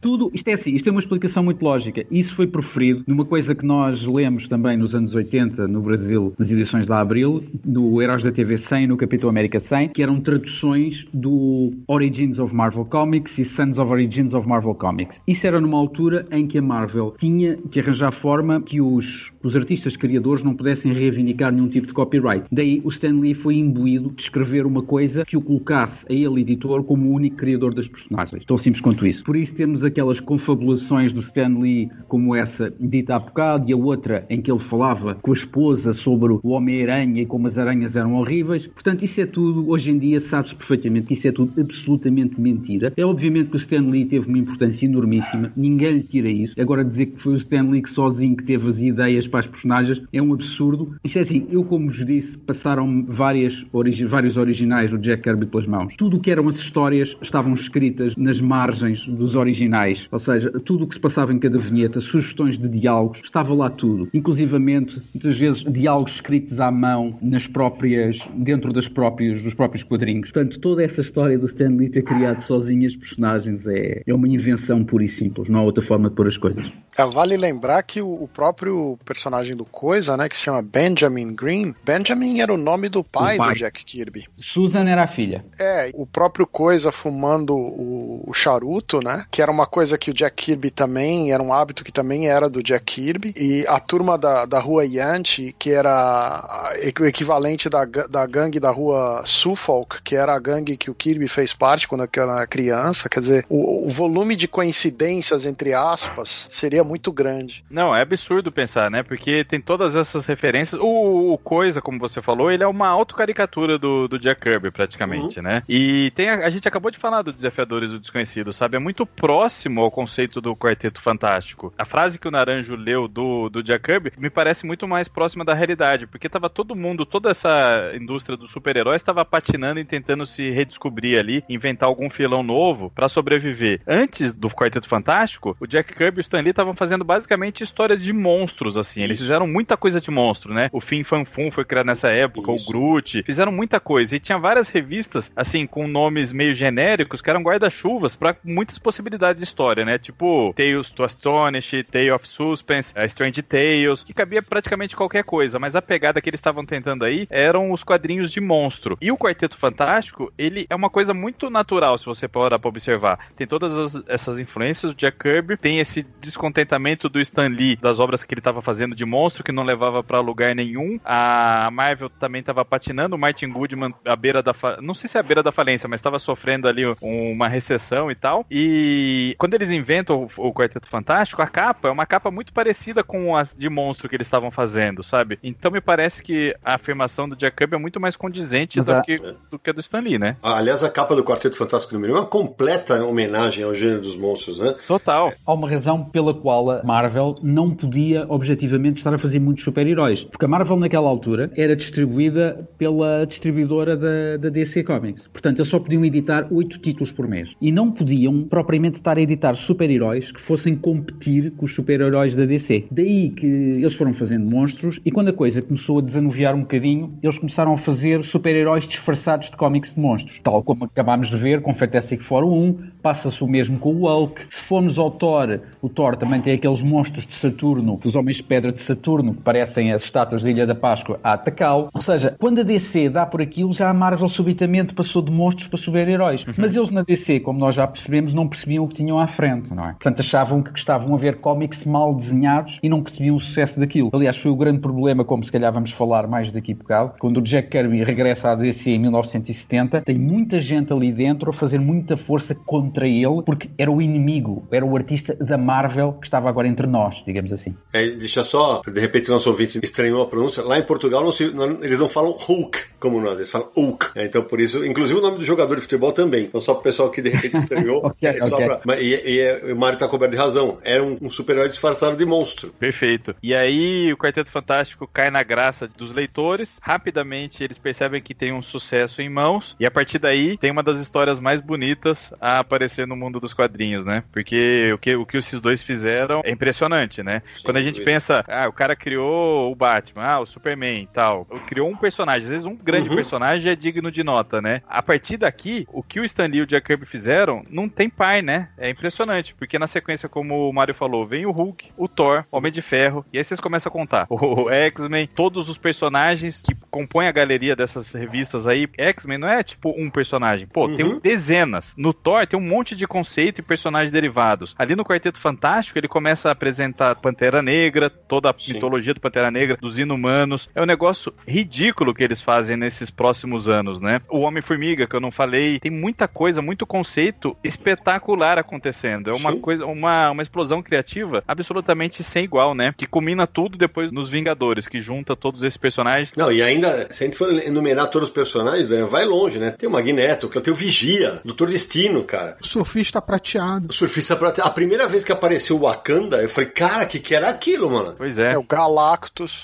Então, ele era um pai de conceitos, né? Eu, eu, falar, os dois que são criadores assim, mas visualmente, inclusive, né? I see that story first. I know those people first. When I put them down, they've already lived. A gente falou um pouco sobre isso no episódio que a gente fez sobre o Stan Lee, quando ele faleceu. A gente fez o um episódio do Confins sobre né, a carreira dele. Vale a pena, acho que a gente podia relembrar que como é que funcionava a parceria do Stan Lee com o Jack Kirby, porque também não era aquele lance do Stan Lee escreve roteiro, entrega pro Jack Kirby e ele desenha a história. Não era assim que funcionava. Uh -uh. E aliás, foi ótima essa observação do Mario, dele ter visto nos originais como é que estava, entre aspas, o roteiro. Eu continuo a dizer o Stanley foi fundamental e muito importante, mas não é pelo senhor ter falecido que eu cada vez mais deixo de achar que ele era sobretudo um magnífico relações públicas e um grande oportunista, vou ser absolutamente franco. Eu sei que o que eu estou a dizer não é nada popular, porque há pessoas que idolatram o Stanley, mas acho que há, há muitas pessoas que, por e simplesmente, não querem reconhecer que estão erradas em relação a Stan Lee. Não querem reconhecer que o seu grande ídolo, afinal, não era santo nenhum, muito menos era um criador visionário, muito longe disso. Era alguém que soube potenciar a grande imaginação de um visionário que era o Jack Kirby. Por isso, eu às vezes prefiro evitar falar muito no Stan Lee, porque depois dizem que eu odeio o Stan Lee, o que não faz sentido. Uhum. Agora, isto é assim, basta olhar para as criações do Kirby, para o estilo de criações do Kirby. Alguém pode imaginar que o, Nick Fury, que o Sargento Fury, foi uma criação do Stan Lee, quando todo todas as situações do Nick Fury são situações de guerra que o Kirby viveu, Sim. que contou ali como tinha contado no Foxhole e como voltaria a contar no The Losers nos anos 70. Aquilo é puro Jack Kirby. O Galactus, o Silver Surfer, os Inumanos, é puro Jack Kirby. Basta ver o que ele fez antes, basta ver o que ele fez depois. Quer dizer, eu costumo perguntar às pessoas, então digam-me lá o que é que o Stanley criou quando não estava juntamente com o Jack Kirby. Nada de relevante. É. Tem uma curiosidade, né, Mário? Que o Jack Kirby ele falava que o Coisa era como ele se via e o Nick Fury era como ele queria ser. Exatamente, exatamente. Sobre essa parceria, né, uh, Lee e Kirby, tem uma história bem divertida que o Romita conta que ele pegou carona junto com os dois e no carro eles estavam discutindo argumentos. E que um falava mais rápido que o outro enquanto, enquanto eles conversavam. O Romita fala que parecia que estava assistindo um episódio do Gordo e o Magro. Um olhava para o outro e falava assim: e aí, garoto, que vai ser? Um feiticeiro? Não, um gênio. Tem superpoderes? Não, vamos, vamos pegar um garoto muito normal numa família que ganha poderes. Não, vamos assim. E eles não paravam de falar. E depois, aí que está, isso tem a ver com o que a gente tá falando, né? Quando o Stan recebia o roteiro pronto do Kirby, e disse que às vezes ele passava pelos corredores reclamando. Ele esqueceu tudo que a gente conversou. Isso tá no livro Marvel, a história secreta, né? Ou seja, realmente o Kirby tinha muita influência em tudo que aconteceu, hein? Ah, sem dúvida. E tanto é que em 2017, se não me engano, a própria Marvel passa a reconhecer isso nos filmes, né? Ao mencionar o Kirby também, né? Isso mesmo. Mas eu acho que seria legal o Sérgio explicar como é que funcionava na prática o trabalho entre os dois, porque isso se tornou conhecido como o estilo Marvel de produzir quadrinhos. O Sérgio podia explicar um pouquinho qual era o papel de cada um, como havia a troca entre eles. É, na verdade, o método Marvel ele surgiu em função que você tinha um escritor e dois desenhistas, essencialmente, né? Era o Stan Lee fazendo o, os diálogos, colaborando nos roteiros, e você tinha o Steve Ditko e o, e o Jack Kirby fazendo as histórias, com um ou outro colaborador ali ajudando. E tinha muita revista para lançar. Então não havia como produzir um roteiro completo e passar para os desenhistas. Então o, método original era você ter assim uma ideia geral da história, como o Naranjo comentou aí, você discutia uma história, o desenhista desenvolvia esse material, voltava para o escritor e aí o escritor colocava os diálogos de acordo com o que era pertinente, né? E passava pelo crivo do editor e a história estava pronta. Isso liberava o Stan Lee para escrever diversos títulos ao mesmo tempo e dava tempo para ele fazer isso. Tanto é que quando o John Romita e quando, por exemplo, o John Buscema voltaram a trabalhar pro material já na Marvel, o próprio Stan Lee falou: olha, não tá exatamente do jeito Marvel que a gente está fazendo. Dá uma olhada no material do Kirby para ver como a gente está desenvolvendo as histórias. O Gil Kane fala a mesma coisa, que quando ele foi trabalhar na Marvel, você tinha que estudar o desenho do Kirby, a maneira do Kirby de contar a história para desenvolver o material, né? Tinha um método ali, uma maneira de fazer a história e era a maneira do Kirby, né? Mas o método Marvel era esse, você tinha um roteiro que podia ser uma página, uma conversa uhum. ou simplesmente um telefonema, o cara desenhava e depois voltava para o outro colocar os diálogos. E isso ficou válido de umas duas ou três décadas, né? Porque para quem está ouvindo a gente, se o Stan tivesse que escrever tudo, todos os diálogos, todas as descrições de cena de todas as revistas, seria impossível. Só se o dia dele tivesse, sei lá, 72 horas, era impossível. Mas aí eu quero jogar uma coisa pro Daniel. Seria impossível para ele escrever agora. A gente não abordou uma coisa, o Kirby desenhava muito e com muita velocidade. Muito rápido. Ele fazia muitas páginas, né? Nessa época da Marvel aí, dizia que ele fazia assim de 4 a 8 páginas por dia tranquilamente. É um assombro. E é no momento que o traço dele tá virando o traço dele mesmo. Se você pega as primeiras edições do Quarteto Fantástico, é uma coisa, é muito parecido com o que ele fazia antes dessa, dessa explosão, mas logo depois o bicho já começa a voar. Quando você chega na trilogia Galactus, com a apresentação do surfista e tal, bicho, o estilo dele já tá fenomenal. Uhum. Aí depois ele vai evoluindo cada vez mais e vira um monstro, um monstro que a gente conhece e idolatra hoje em dia, acontece nesse período, né? Então ele desenhava muito rápido, era impressionante. Por isso que o Stan Lee queria que todo mundo fosse o método Marvel. O método Marvel ele funciona muito bem quando você tá lidando com artistas desse quilate. Funcionava bem com o Kirby, com o Ditko, com o Buscema e tal, porque eram caras muito sábios, mas nenhum conseguia chegar no pé do Jack Kirby, assim. Tanto é que tem uma história, se eu não me engano, foi o Don Heck que falou isso. Ele falou: o Stan Lee quer que o Jack Kirby seja o Jack Kirby, que o Steve Ditko seja o Steve Ditko, e todos os outros desenhistas sejam o Jack Kirby. É isso aí. é. A velocidade do Kirby para produzir é algo que veio dele desde o início da carreira e sempre cumpria os prazos. Sim. Ele era o cara que cumpriu. Pode dar qualquer trabalho para ele. Ele cumpriu o prazo, fazia o trabalho que tinha que fazer e entregava rapidamente. Isso acompanhou ele. Ele tinha uma ética de trabalho muito ferrenha, assim. Desde pequeno, desde no momento que ele morava com os pais ali na adolescência, ele botou na cabeça que ele tinha que levar o pagamento do mês para ajudar a família, sustentar a família. Essa sempre foi a maior preocupação do Jack Kirby. Claro que ele era esse artista sem igual, um desenhista excepcional e também um, um roteirista. Ele, tinha, ele escrevia muito bem o Jack Kirby, mas a maior preocupação dele não era arte, era sustentar a família. E foi assim desde sempre. Então ele tinha uma ética profissional impressionante. Na biografia do Evanier, a biografia mais legal do Jack Kirby que tem, tem um dado interessantíssimo que fala que entre 62 e 64, o Jack Kirby ele fez 3.130 páginas de miolo e 285 capas. Imagina você em quatro anos fazer 3.130 páginas. Gente, é um negócio descomunal, né? É legal você falar isso, né? Porque assim, pra quem tá ouvindo, a gente de repente não tem noção de como é o, o ritmo de produção. Um artista hoje que trabalha pro mercado americano desenha em média uma página, às vezes nem, nem, nem chega a uma página por dia. E aí você fala, ah, mas a página de super-herói é detalhada. É, eu jogo pro Mario. Mario, você viu os originais dele. As páginas do, do Kirby eram um pouco detalhadas? E é assim, isso era exatamente o que eu estava a tentar dizer agora, que é a razão porque em 1965 a arte do Kirby dá aquele salto, e que ele começa a desenhar muito menos páginas por dia e começa a poder desenhar com muito mais detalhe. E porquê? Porque o Kirby, além do, dos títulos que desenhava mesmo, com lápis definido, ele também fazia vários layouts para os outros artistas poderem depois seguir. O John Romita, o John Buscema, não é? Que estavam a começar nessa altura no regresso à Marvel. A dada altura, o Kirby, que fazia esses layouts e fazia o argumento das histórias, criava o plot das histórias, ele disse que não, não faço mais isto porque eu não estou a ser pago por isto. Não estou a ser pago por criar as histórias e estou a ser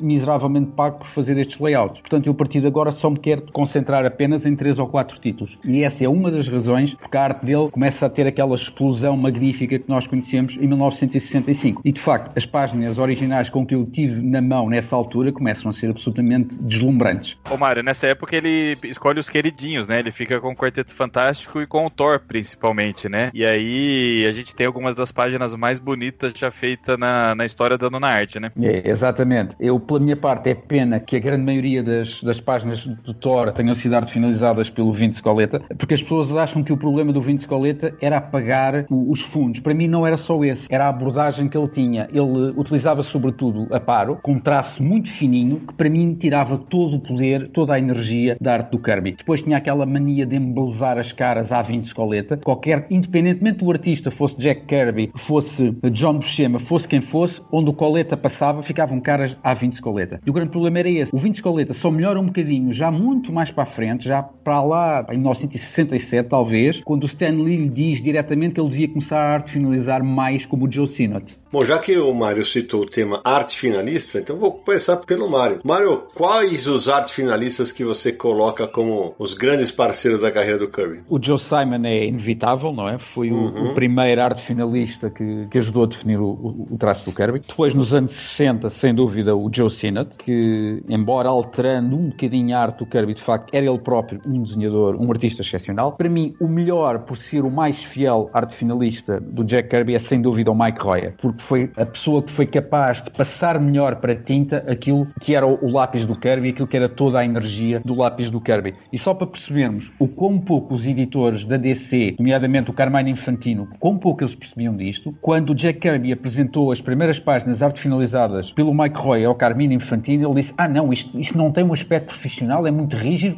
vamos dar um verdadeiro profissional como o Vince Coleta. Acho que está tudo dito.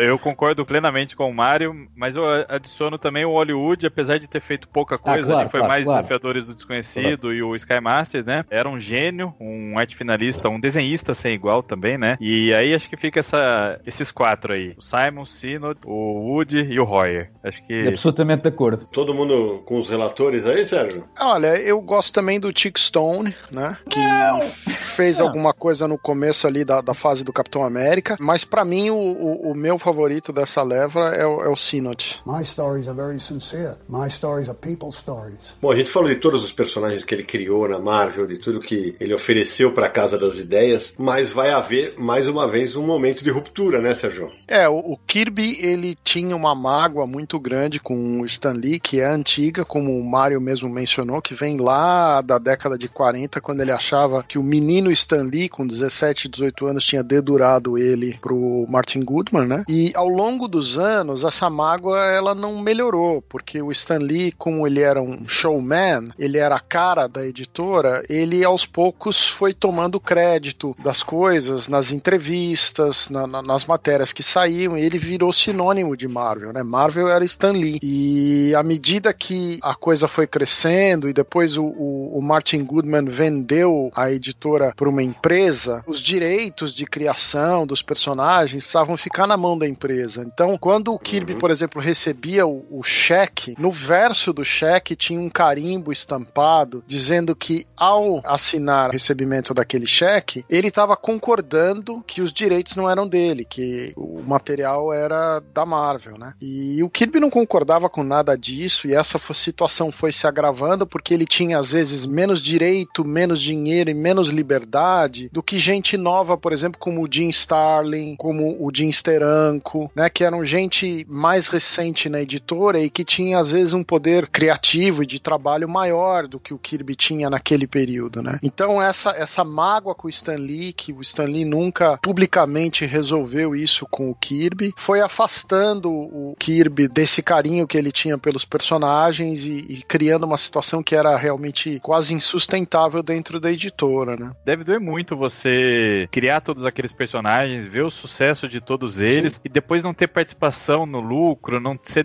devidamente creditado, não ter nenhum respeito por parte dos editores, dos donos da empresa ali, do Stan Lee, seu parceiro, sabe? Deve doer demais isso. Isso daí foi me incomodando muito o, o Jack Kirby, a ponto dele ficar desanimado com as próprias criações. E esse negócio do cheque é muito ridículo, né? Você pensar, você tá cedendo os direitos autorais de, das suas criações pra uma empresa nos anos, sei lá, estamos falando dos anos 60, final dos anos 60 já. Uhum. Era o que é aconteceu com o Superman, sabe? Com o Jerry Siegel e o Joe Schuster. Nos anos 30, não era para acontecer mais isso, sabe? E aí o cara olha e fala, pô, eu criei tudo isso e não me respeitam? Ah, não, né? Incomoda qualquer um, né? Em 1966, saiu uma matéria no jornal importante, o Herald Tribune. E a matéria praticamente só falava de Stan Lee. Uh, só no finalzinho, nos últimos uhum. parágrafos, ela citava o Kirby. Diz que a esposa do Kirby ligou pro Stan Lee dando um esporro, que ela achou um absurdo e que ele ficou extremamente magoado, né? Porque parecia que realmente a Marvel só girava em torno do Lee. Aliás, depois dessa matéria aí, o próprio Kirby foi falar com o Stan Lee, falou que não gostou da matéria e tal. E depois disso, o Kirby passou a ser creditado também, não só como desenhista em algumas histórias, como o criador da história, o roteirista e tal. E passou a ter isso, porque deu confusão também. Teve outro caso que os personagens da Marvel começaram a virar desenho animado. E nesses desenhos animados, o que eles faziam? Não é um desenho animado como qualquer um que a gente está acostumado a ver. Eles pegavam o desenho do Jack Kirby e faziam pequenas animações para dar algum movimento, mas era basicamente fotografado ali o desenho do Kirby. E o cara não recebeu crédito nenhum, dinheiro nenhum, pagamento nenhum, que deixou ele também muito puto. Não, e aliás, aliás só, só abrir um parênteses sobre esse negócio de desenho animado, Samir. Há alguns meses saiu no Omelete uma matéria com os piores desenhos animados de super-heróis e colocavam essa série. Eu discordo, mas muito veementemente. Aquelas séries, por mais que fossem os desenhos desanimados, foram a iniciação pro desenho de super-herói para muita gente, inclusive para Marvel chegar até linha. Em relação a isto dos créditos, ainda assim, o Kirby não aparecia lá acreditado como co-plotter. Aparecia uma coisa muito simples que era a Stan Lee Jack Kirby Production. Ora, se nenhum de nós soubesse o que sabe historicamente até hoje, ia assumir que a Stan Lee Jack Kirby Production era pura e simplesmente escrito por Stan Lee e desenhado por Jack Kirby. Não era o Stan Lee Jack Kirby Production que nos fazia perceber que o Kirby era o verdadeiro autor da maior parte daquelas histórias. Foi mais um subterfúgio utilizado pelo Stan Lee. Mas é precisamente a partir desta altura que o Kirby começa a guardar as ideias. A ideia que ele tinha dos New Gods era basicamente um pós-Ragnarok, em que todas as personagens de Asgard seriam mortas. Aliás, existe essa história feita no Tales of Asgard, em que há uma visão de uma vidente que fala do Ragnarok e que a seguir fala da criação do novo planeta com novos deuses. Portanto, o Kirby não criou os novos deuses em 1970, criou-os mais ou menos em 1965. Só que guardou o resto para melhores oportunidades. Esse descontentamento é tão grande que ele começa realmente a arquivar, né? Ele cria muito personagem, um monte de ideia e deixa tudo engavetado lá. Mas você imagina, praticamente 10 anos depois, você revoluciona o meio dos quadrinhos norte-americanos, coloca a Marvel no lugar que ela merece, assim, e você continua recebendo por página desenhada, só desenhada, é, chega de ser deselegante, né? Como é que ninguém botou a mão na consciência e falou, bicho, o que, que a gente tá fazendo com o nosso maior artista, né? Chega a ser ridículo, né? E é, é perfeitamente compreensível por que, que ele fala, tá bom, chega, não aguento mais essa merda e vou pra principal concorrência, né? É, eu só okay. queria colocar pro leitor atual a situação do, do dinheiro, que é o seguinte: o Kirby, ele essencialmente recebia só o dinheiro de página que ele produzia. Não é como hoje, que o artista tem os encadernados e ele recebe royalty dos encadernados. Nada disso acontecia. Não existia encadernado. Então, a situação financeira do Kirby era uma situação difícil. Nem grande material de commission, essas coisas, não era também muito comum. Então, o Kirby dependia essencialmente do que ele produzia e publicava, né? Não tinha uma fonte de renda alternativa para vir desses materiais de convenção e. Venda de originais, nada. É, essas coisas. Inclusive porque os originais sumiam, ele precisava lutar e brigar e mandar advogado e não sei o que para receber os originais de volta. A razão porque o Kirby não foi mais cedo para a DC eram duas. Uma chamava-se Mort Weisinger e a segunda chamava-se Jack Schiff. Enquanto esses dois editores estivessem na DC, o Kirby não podia voltar. O Mort Weisinger, porque era uma besta que não gostava do trabalho do Kirby, ponto. O segundo, o Jack Schiff, era o tal com quem o Jack Kirby teve o problema por causa da sindicância do Sky Masters. O Kirby só vai para a DC em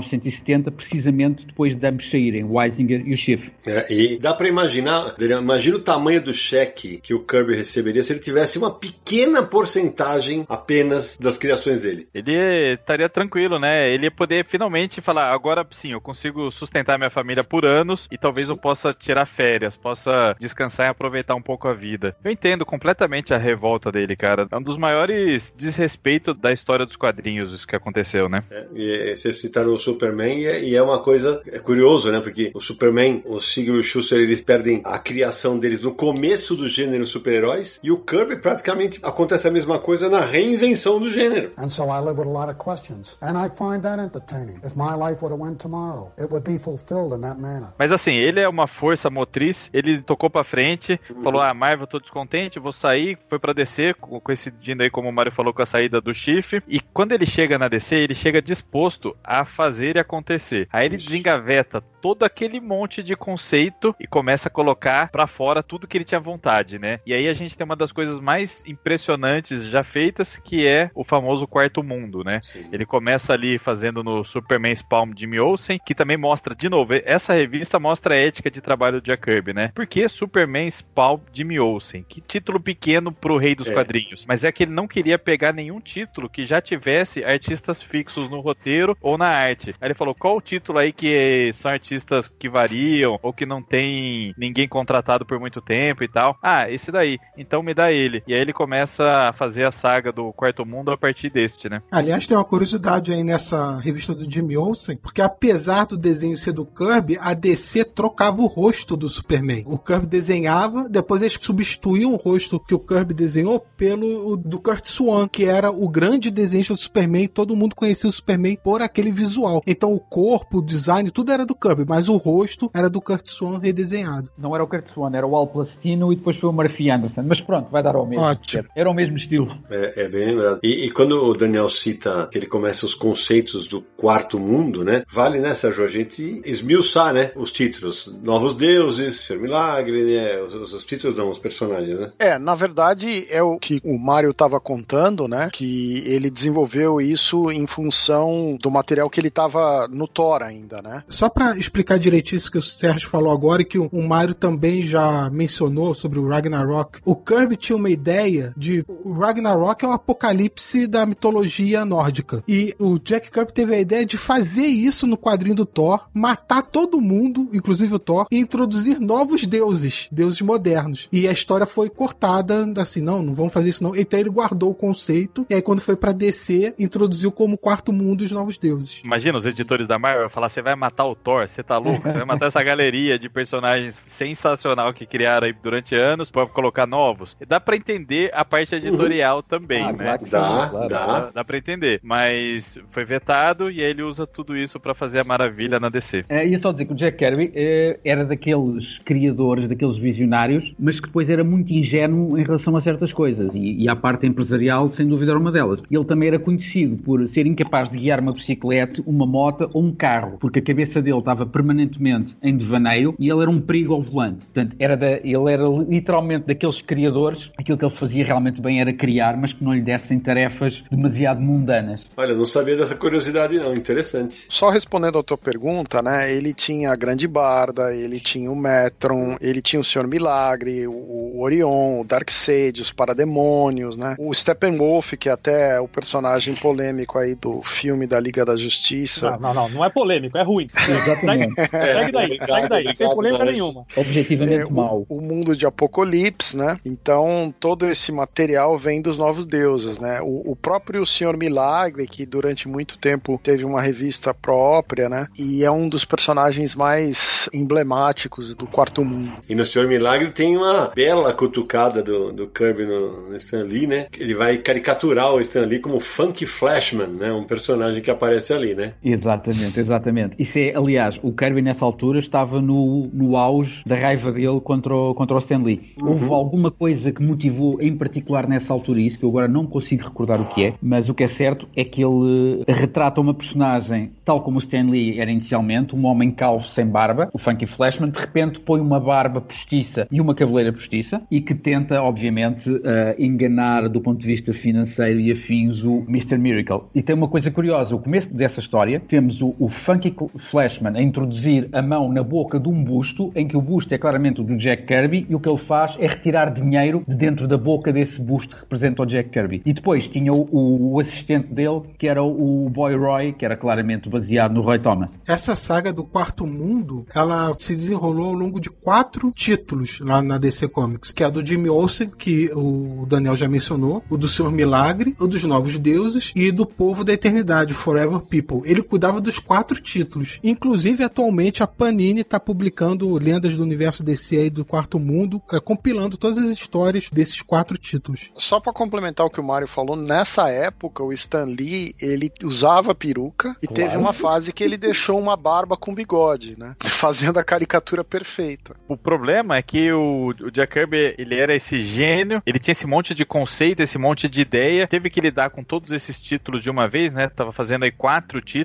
intercalando desenho, roteiro e tudo, ele se editava também muitas vezes, e não foi todo mundo que entendeu o que ele queria fazer ali. Ele fez uma ópera espacial muito grandiosa, muito grandiloquente, assim, muito magnífica. E pros anos 70, não desceu tão bem pro parte do público e pro, pros próprios editores da DC ali, né? Tanto é que não fez tanto sucesso. A revista que mais faz sucesso é a Senhor Milagre, é a que dura mais. As outras elas foram canceladas e o Sim. Jack Kirby teve que rebolar lá para conseguir concluir mais ou menos. E ele só consegue concluir isso muitos anos depois com a Mas... graphic novel Hunger Dogs, né? Preciso só de introduzir aqui uma coisa que é importante, que é depois do, do Carmine Infantino ser afastado da presidência da, do, do editor-chefe da DC, de presidente, e é substituído pela Janet Kennedy em 1975, é feita uma reanálise das vendas dos primeiros 5 anos da década de 70. E a Janet Kahn rapidamente chega à conclusão que o, os New Gods foram cancelados prematuramente. O que é que se passava naquela altura? Havia uma confusão enorme na distribuição da DC. Houve aumento de preços, diminuição de preços, aumento do número de páginas, diminuição do número de páginas. A DC não estava a conseguir ter controle daquilo que vendia. Ponto. Não havia controle. Era o descalabro completo. Daí que uma das primeiras coisas que a Janet Kahn faz é reavivar o título dos New Gods na altura com o Jerry Conway e o Don Newton. Porquê? Porque o Kirby nessa altura já tinha saído, descontente, obviamente, na DC, e tinha regressado à Marvel já com um contrato na Marvel. Senão o Jack Kirby teria continuado aí os New Gods. Agora, Samir, a gente falou do Quarto Mundo, né? E o pessoal falou assim: ah, não. Muita gente até questiona que talvez o Kirby não seja um roteirista brilhante, né? Mas a criação de conceitos dele é um negócio quase ímpar, eu diria, tá? E tem uma coisa, ah, beleza, os títulos vão ser cancelados, só que o Darkseid vira um, um dos maiores vilões da história da DC Comics, cara. Sim, sim. Talvez seja o maior, né? Em termos assim, cósmico, com certeza é o maior, né? É a galeria de vilão da DC, você destaca aí o Coringa, o Lex Luthor e o Darkseid, são os três principais, né? e ele criou esses elementos todos aí do Quarto Mundo que são amplamente utilizados até hoje, né? Apesar da na época lá o pessoal, alguns editores, algumas pessoas da DC criticarem e tal, é indubitável que ele criou coisas que viraram canônicas e super importantes. E além dessa linha de mais super-heróica e tal que ele estava fazendo no, no Quarto Mundo, ele teve algumas ideias muito legais. O Mario uhum. falou no comecinho desse podcast aí do Spirit World e do Exatamente. In Days of the Mob, né, Mario? Of... Sim, sim, sim. E era uma proposta diferente mesmo, de revistas mais assim para um público adolescente, adulto, para tentar fazer alguma coisa diferente dentro do mainstream ali, né? Ô Mário, eu ia pedir para você já responder essa do Daniel e comentar também, porque o que a gente sabe, o que a gente ouvia, a gente até comentou rapidamente aqui, é que na época o pessoal da DC encarou o Kirby como, pô, o que, que esse cara tá querendo aqui? O cara era da outra. Exatamente. Né? Ele foi recebido porque ainda havia muitos editores da velha guarda. Sim, já não estava lá o Jack Schiff, já não estava lá o Mort Weisinger, mas estavam lá ainda o Joe Orlando e afins, que eram editores da velha guarda. Os tais que achavam que na Marvel se desenhava mal, não é? E que não encararam bem o Jack Kirby. E com isso foi feito aquilo que foi referido há bocado, substituírem as caras do super-homem do Jimmy Olsen que o Kirby desenhava por caras desenhadas pelos artistas de linha do super-homem e havia aquela ideia que aquilo que o Kirby fazia era muito confuso. Eu acho que na prática o Kirby estava a escrever e a desenhar para leitores da Marvel, mas depois estava a ser recebido pelos leitores da DC que eram manifestamente muito mais infantis. Isto é assim, eu não quero imaginar em 1970 um miúdo que lesse o Superman Spell Jimmy Olsen, com aquelas histórias ridículas com o Jimmy Olsen a transformar-se em tartaruga e afins, e de repente, na mesma edição, com o Jack Kirby entrar, leva com aquilo tudo, leva com, com os Harrys, leva com, pá,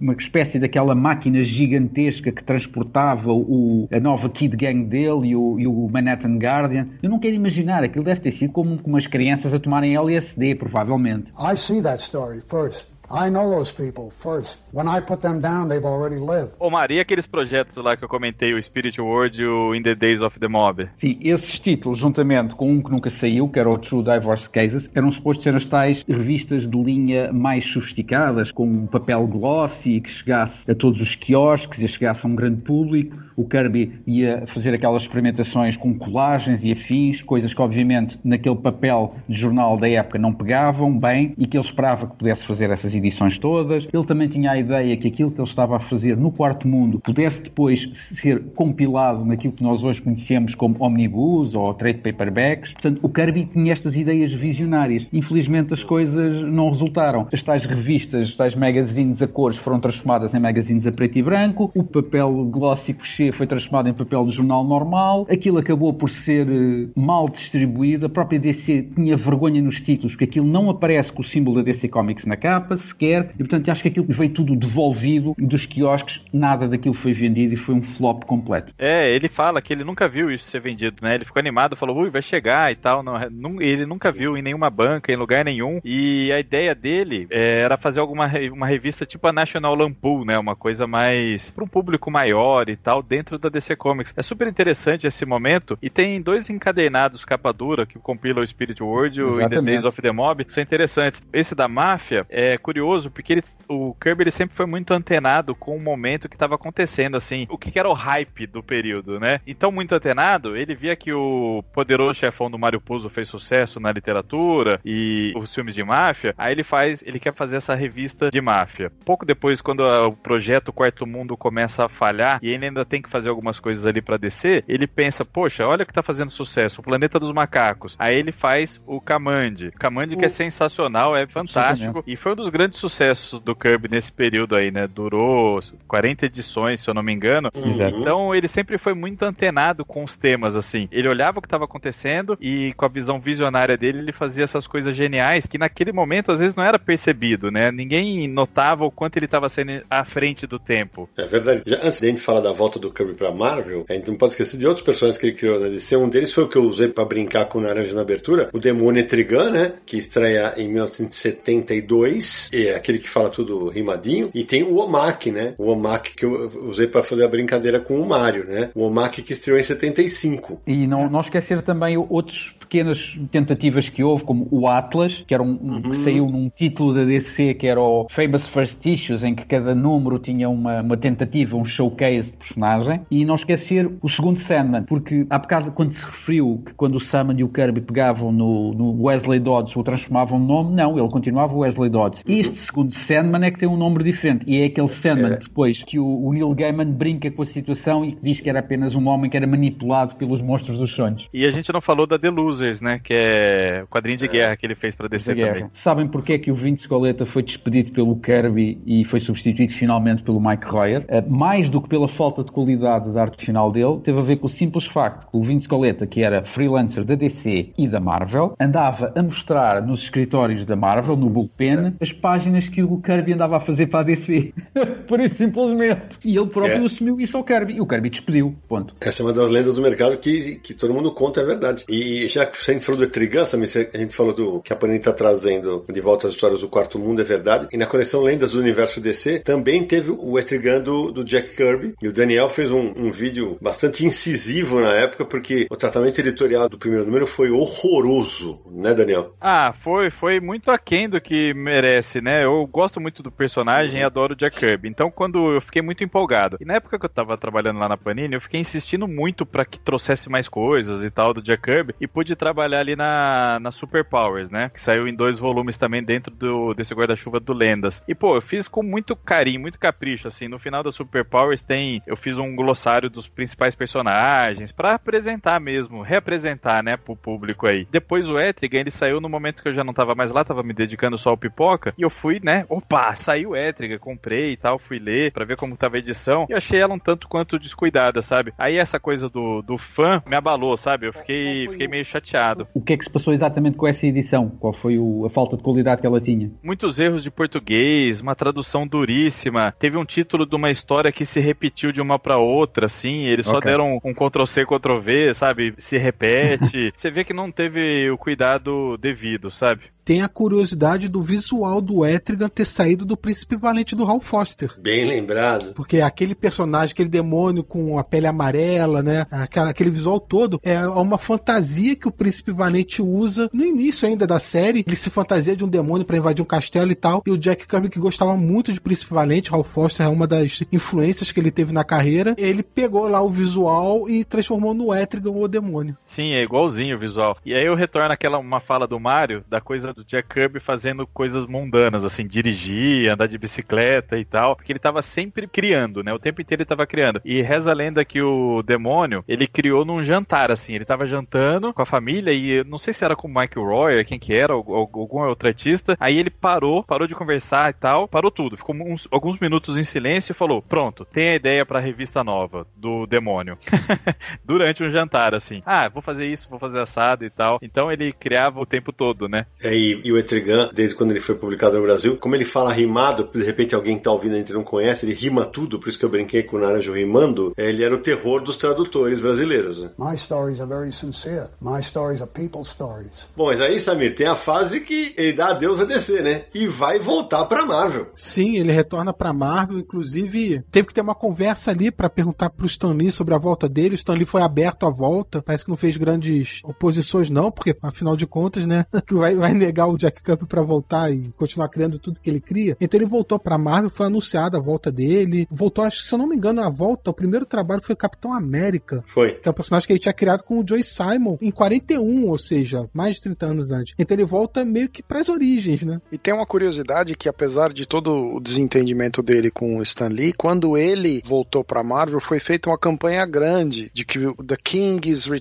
sabe? O rei tá voltando pra Marvel e tal. E não só isso, né? Além da, do Capitão América, eles lançaram, por exemplo, uma edição especial no formato que eles chamam de Treasury, que é um formato gigante, que era o Captain America Bicentennial Battles. Então foi feito um trabalho especial para acomodar o retorno do Kirby, né? Ou seja, quando ele foi pra DC, teve muito anúncio do Kirby was coming, né? E O Kirby está chegando e tal. E na, nessa volta da Marvel, o Stan Lee anunciou num evento, né, pra um público enorme, assim, falou, olha, vocês pediram, vocês querem isso, ele está de volta. Aí o Kirby entrou e foi ovacionado por todo mundo e parece que finalmente ele teve a oportunidade de escolher alguma coisa que ele queria fazer. E aí foi esse Capitão América aí que você falou. E, e é muito louco porque você vê, o Stan Lee chama ele pro palco, quer dizer, depois das- de todas as rusgas, o mundo dos negócios, né, amigo? É o que importa, né? É, e, e nessa fase da Marvel, ele, ele cria os Eternos, né? Ele trabalha com os Celestiais dentro dos Eternos, Sim, ele cria duas adaptações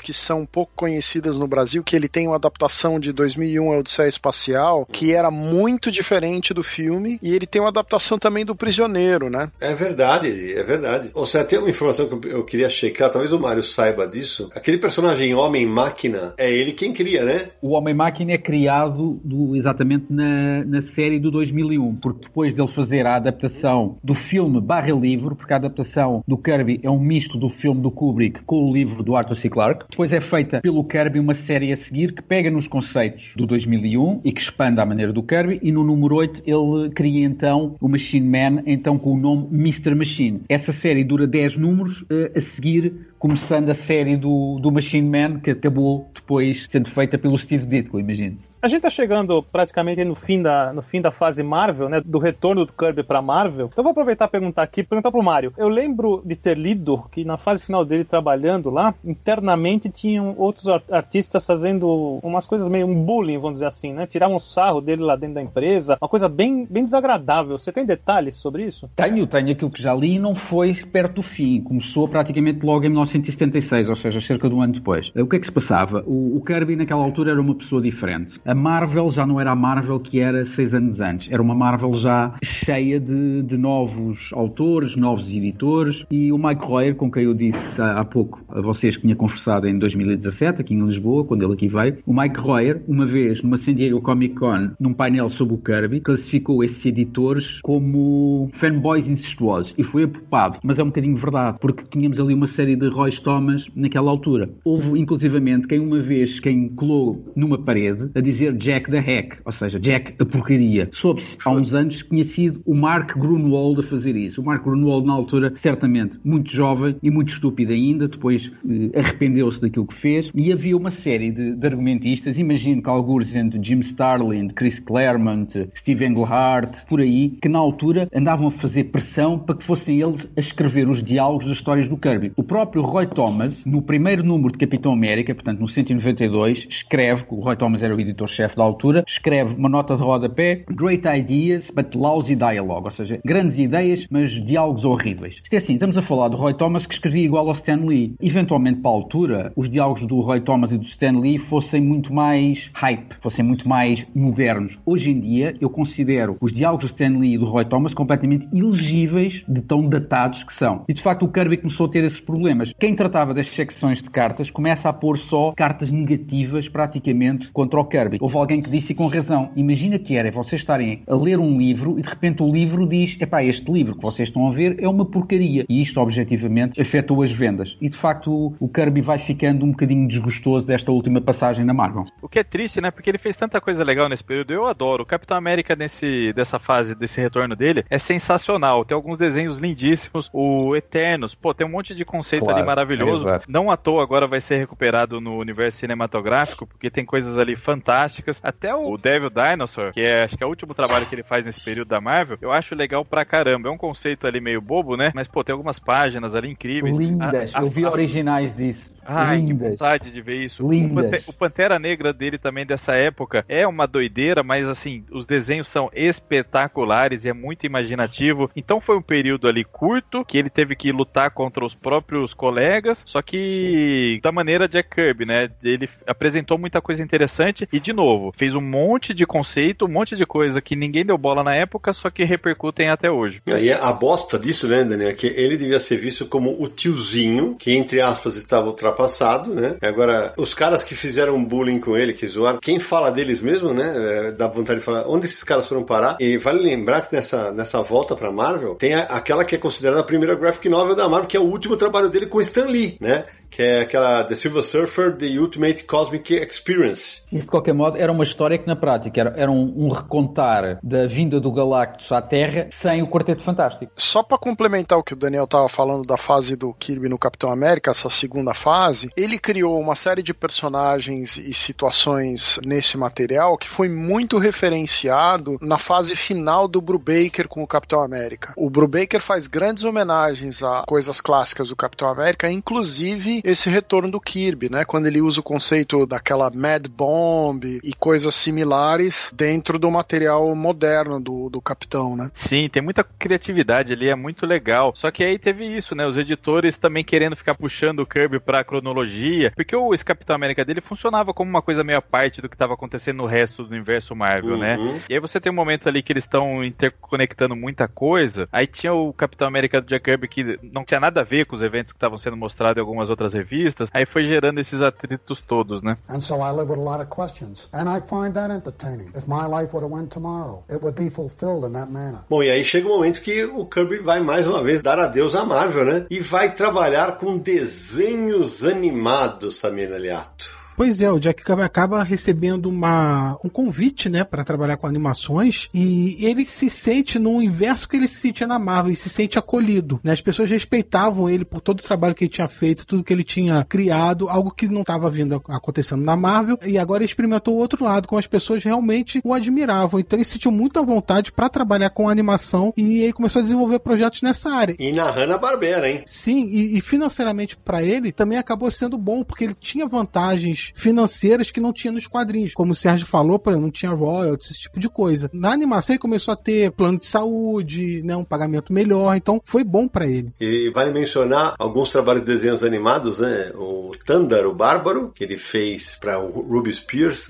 Essa Turbo Team, eu não lembro, te confesso, eu não me lembro dela, né? Também não conheço. É, mas eu lembro daquele negócio que parece que ele sempre volta pro, pra origem, né? Ele vai fazer a série animada do Quarteto Fantástico pra The Patty Freleng Enterprise, né? Sidão, essa fase aí que justamente sem o Tocha Humana, né? Que muita gente considera que foi uma alucinação coletiva. É, então, por que não tinha o Tocha Humana, Mário? E quem entrou no lugar? Vale citar, né? Isso foi por uma questão de direitos que o Tocha Humana não entrava. Há o mito urbano, que é uma mentira, que era porque as crianças iam ver o, o, o Tocha Humana e depois iam pegar fogo a si próprias. Mas isso é um disparate, porque já nos anos 60 tinha havido outra série de animação também baseada e feita com os desenhos do Kirby. Portanto, não. Apenas os direitos do Tocha Humana tinham sido vendidos à parte para outra produtora qualquer. Portanto, o Kirby criou o, o Herbie, que é um robozinho absolutamente ridículo, mas delicioso ao mesmo tempo. Eu adoro o design do Herbie. e pronto, e então era o, não era bem o Quarteto Fantástico, era o, o trio fantástico e meio, digamos assim. E espero que nós agora vamos falar daquilo que o Kirby ainda fez nos cómics já nos anos 80. Isso mesmo. O é. Kirby faz nos anos 80 uma das séries dele que eu mais gosto, que é o Captain Victory and his Galactic Rangers. Eu nunca li, Mario. Ok, tem coisas datadas, como é óbvio, tem um ou outro conceito parvo, mas, mas tem ideias maravilhosas e tem uma enorme surpresa nos três últimos números quando ele liga o Captain Victory ao quarto mundo, ao Orion e ao Darkseid. Ele revela que o Captain Victory é o filho do Orion e neto do Darkseid, portanto. Reza a lenda que o Jack Kirby ficou muito puto com o Star Wars, né, o segundo filme, quando o Darth Vader revela que é o pai do Luke Skywalker, porque é a mesma dinâmica que ele fazia Darkseid e Orion, né? Pô, o George Lucas bebeu muito, né? No Quarto Mundo tem a The Source, no Star Wars tem a Força, mas o George Lucas ele bebeu muito do Moebius também, do Druillet, do Jack Kirby, de todo mundo, né? É uma caldeirão de referência aquele Star Wars, né? É isso aí. Sidão, eu preciso fazer uma inserção antes desse trecho, para não deixar é. passar passar um negócio da década de 70 que é o seguinte: quando teve a crise dos reféns iranianos né, na embaixada ah, claro. do Irã, os desenhos do Kirby foram usados pela CIA como se eles estivessem fazendo um filme, e isso foi usado como, digamos, como covers, como história de cobertura deles, para eles salvarem uma série de reféns, né? Isso, para quem assistiu o filme Argos, né? A situação toda descrita naquele filme Argos é essa situação envolvendo os desenhos do Jack Kirby. Eu pessoalmente eu li o, o, livro, Lord of Light, do Robert Zelazny, e tenho de facto uma pena enorme nunca ter sido feita uma adaptação. Eh, por acaso, eu creio que há dois anos estavam novamente a tentar fazer uma adaptação televisiva, porque eu, vendo os soberbos, sublimes designs que o Kirby fez, ele inclusivamente chegou a fazer o design de um parque temático baseado no Lord of Light. Portanto, é, é qualquer coisa de surrealista, de impressionante, e de facto era fantástico que alguma vez conseguissem fazer a adaptação desse filme, pegando obviamente nos designs do Kirby. Ô Mário, além além do Capitão Victor, tem o Silver né? Que ele também faz pra Pacific Comics, né? Acho que são seis edições. Ele faz ali também o Destroyer, Destroyer Duck, Duck, né? Com, o Steve Gerber, né? Que é uma, uma tiração de sarro completa com o Howard the Duck da Marvel, né? E ele faz isso de borla, que é o, o Steve Gerber basicamente queria recuperar os direitos do Howard the Duck, que tinha criado para a Marvel em meados dos anos 70. E então ele uh, pergunta ao Kirby o que é que o Kirby achava dele desenhar de borla, que era para o dinheiro que fosse conseguido servisse para o processo do, do Steve Gerber. E o Destroyer Duck, na prática, é um outro pato que aparece que vem defender o, o pobre do Howard the Duck, que ele chamava o Little Guy, portanto, o pequenote, que vem defendê-lo dos horrores que a grande corporação, ou seja, a Marvel, tinha feito. É extremamente divertido. Aliás, Steve Gerber era um, um, roteirista absolutamente sensacional e muito à frente do seu tempo. Ah, o Steve Gerber ele foi, foi o criador do Thundaro Bárbaro. O Gerber? Teve a animação. Não sei, para acaso não sei. Não sim, sei. sim. É, ele é o criador da, da animação, né? Que a gente come, acabou de comentar. E nesse, nesse período dos anos 80 também é legal comentar a volta do Kirby pra DC, porque a Janet Kahn e o Paul Levitz, eles percebem que, como o Mario falou, que não foi assim, Quarto Mundo não foi o fiasco que muita gente achava e que eles não trataram o Jack Kirby da maneira correta, né? Aí convidam ele ali para fazer o Super Powers, que é um lançamento junto com a linha de boneco, né, que eles estavam querendo fazer, e aquilo não tinha tantos vilões assim para fazer a linha de boneco, e um dos escolhidos foi o Darkseid. Aí eles pensaram, bom, vamos tentar se redimir aqui com o Kirby, pagar direitos autorais, correto, fazer essa série nova Super Powers com ele é, alinhada ao lançamento dos bonecos e dar oportunidade para ele contar o final do quarto mundo como ele quer. E aí surge a graphic novel The Hunger Dogs, né? O aparecimento, a criação dessa linha de bonecos, por um lado foi a vantagem, isso foi o catalisador para o Kirby ir para a DC terminar a história, por outro lado, foi um enorme impedimento a que o Kirby terminasse a história como queria. Porquê? Porque o Kirby sempre disse que a história ia acabar, eventualmente, com o Orion e o Darkseid a matarem-se um ao outro. Só que tinha sido criada uma linha de bonecos, portanto ele não pôde matar nenhuma das personagens. Inclusivamente teve que trazer de volta o de Sad e o Calibac. Pois é, ele cria personagens tão bons e ninguém deixa ele matar depois, né? ele quis fazer isso com o Thor, quis fazer isso com os novos deuses e ninguém deixa. Mas não tinha muito apego, não, né? E só, só pra arredondar pro nosso ouvinte a informação, quando o Daniel citou, eu tinha falado do Thunder, o Bárbaro. No Thunder, o, o Kirby faz os designs dos personagens, tá? E aí, por isso a, a menção ao Gerber. Isso do- da linha de bonecos foi importante pro Kirby, porque a Marvel também lançou uma linha de bonecos com guerras secretas e tal, e não tem uma linha de crédito pro Jack Kirby e não ganhou um centavo com isso. Então, quando a DC ofereceu o projeto que iria ter bonecos com os personagens dele, e ele ia ganhar por isso, ele ficou feliz. É, nesse período também tem uma história muito bonita, chama Street Code, é uma história curtíssima. Tem naquela biografia do Mark Vanier, dá pra ler todas as páginas, que é uma das únicas histórias completamente autorais do Jack Kirby e é pra ver, assim, se ele não tivesse trabalhado tanto pra Marvel, pra DC e pra outras editoras, se ele tivesse dedicado a graphic novel, uma coisa mais adulta, parecido com o movimento com o que o Eisner fez, ele faria coisas maravilhosas também. Essa Street Code é uma história curtinha e lindíssima, e tem uma página dupla lá que é realmente de cair o queixo. Se quiserem dar uma pesquisada aí na internet, vocês vão ver, e é bem interessante. É uma curiosidade bem legal na carreira do, do Jack Kirby. Eu acho por acaso que o mais próximo que nós temos de uma graphic novel feita pelo Jack Kirby, inteiramente do Jack Kirby, é a adaptação do 2001. É ele que faz as cores de metade das páginas. I see that story first. I know those people first. When I put them down, they've already lived. Em 1985 tem uma coisa importante aí na carreira do Kirby que é o seguinte: a Marvel deu um ultimato no Kirby, queria que ele realmente passasse o, o copyright em perpetuidade para eles. E o Kirby fez um discurso detonando a companhia e exigindo os originais de volta. Ele chamou até de bandido. É, e isso foi uma grande briga. Depois de dois anos, mais ou menos, a Marvel devolveu pro Kirby entre 1900 e 2000 originais, e a estimativa é que o Kirby tenha produzido por volta de 13 mil páginas. Então você imagina que ele recebeu muito menos da metade dos originais dele de volta só. Então você imagina quanta gente aí tem original do Kirby da época da Marvel, vendeu e ganhou dinheiro em cima do cara, sem que o cara tenha ganhado nada. Porque o comércio de originais do Kirby na década de 80 já era muito grande. E se o Kirby não tava com essas páginas, né? Quem que vendeu, né? Em teoria, esse podia tudo ser considerado original roubado, né? Sim, sem dúvida. Ô Daniel, a gente tá chegando perto do final do programa, mas a gente tem que citar os últimos trabalhos da, da vida do Kirby, né? Mas esses trabalhos foram os últimos a ser publicados, mas não os últimos a ser feitos. Esses da Tops, eh, 1992, são apenas conceitos dele, com base em conceitos que ele tinha tido no final dos anos 70 para um projeto abortado que seria os Kirby Comics. Portanto, foi uma editora que nunca avançou. E o que se passou foi que ele cedeu então os concepts do Captain Glory, Bombast, Bombastic, exatamente, eram quatro no total. é, Night Glider,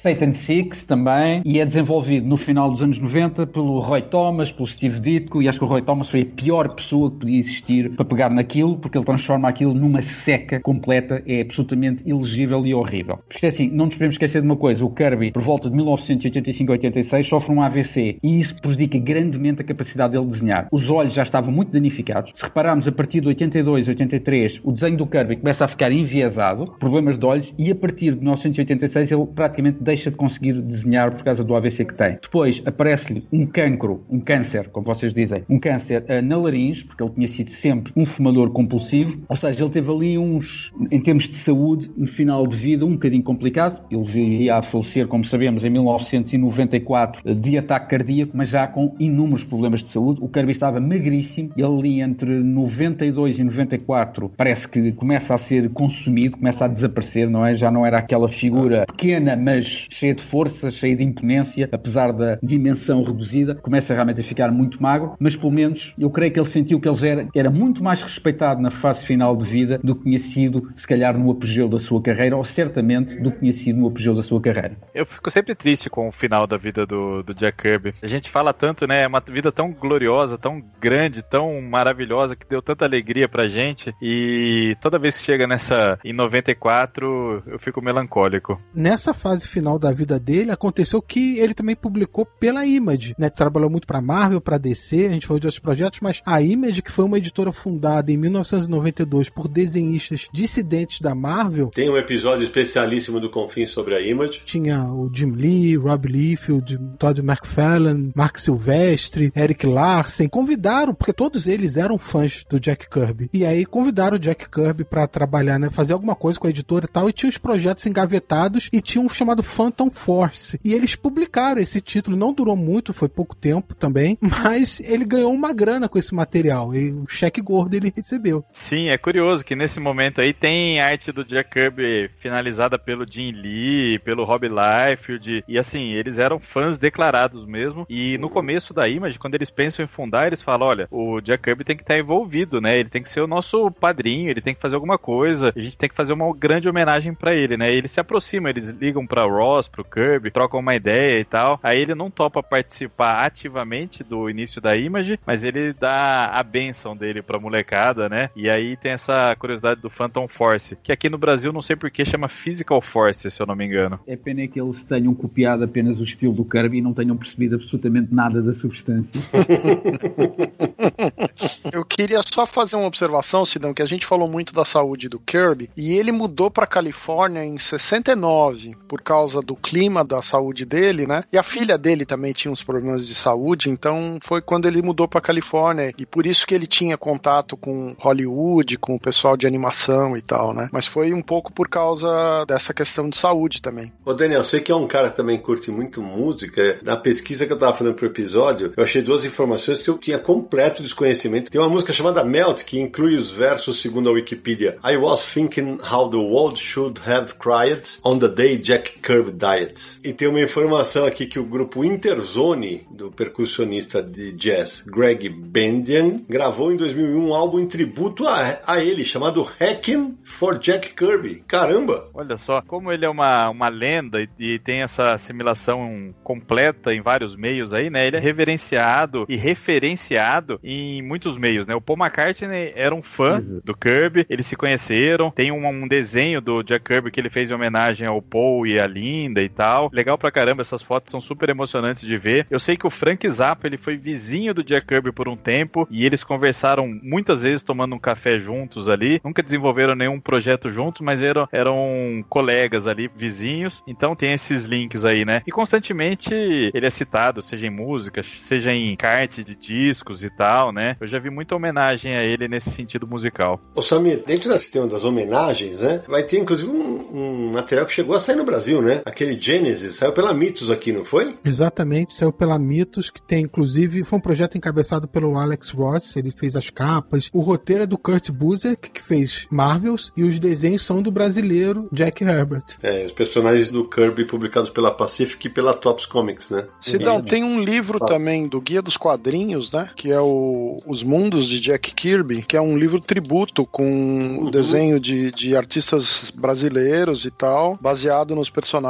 do Kirby. Um livro de capa dura de mais ou menos umas 220 páginas. Saiu agora uma biografia escrita e desenhada pelo Tom Cholly, que é um, um artista altamente influenciável por Jack Kirby. Ele, por exemplo, fez o Godland com o Joe Casey para a Image. Então saiu agora uma biografia que se chama mesmo Jack Kirby, The Epic Life of the King of Comics. É uma belíssima biografia, uh, muito daquilo que nós falamos aqui hoje está lá referenciado e tem um estilo muito peculiar porque o Tom Choli desenha o Jack Kirby com uns olhos enormes, que há quem diga, ai, porque é que desenharam aquilo que parece mangá? Não, eu acho que é a forma do Tom Choli revelar que o Kirby era sempre alguém com uma imaginação infantil pura, prodigiosa, e daí aqueles olhos enormes sempre abertos. Ótima observação do Mário, porque esse material foi anunciado no ano passado pela Conrad, está saindo agora aqui no Brasil, e, e eu confesso que quando eu bati o olho na capa, eu falei, ué, mas parece mangá. Gostei da observação. Mas é só o Jack Kirby que é desenhado assim, ele é desenhado de uma maneira diferente especificamente mesmo. Os outros têm uma, um traço mais, entre aspas, normal. O Tom Scioli, ele fez o Fantastic Four Grand Design também, né? Que nada mais é que uma grande homenagem ao Jack Kirby ali. Se vê que ele é um apaixonado e um entendedor mesmo, né? O Naranjo, falando de homenagens, tem um livro do brasileiro Roberto Guedes, né? Isso, pra quem quiser conferir em português outras informações e a biografia do Kirby, tem o livro Jack Kirby, o Criador de Deuses, lançado em 2017 pela editora Noir. Você ainda encontra ele à venda, porque foi totalmente escrito pelo Roberto Guedes, que é um grande entendido no assunto, já lançou livros sobre Stan Lee, sobre Steve Ditko, então é uma boa opção aí para quem quer conferir mais com outros detalhes a, a, carreira do Kirby.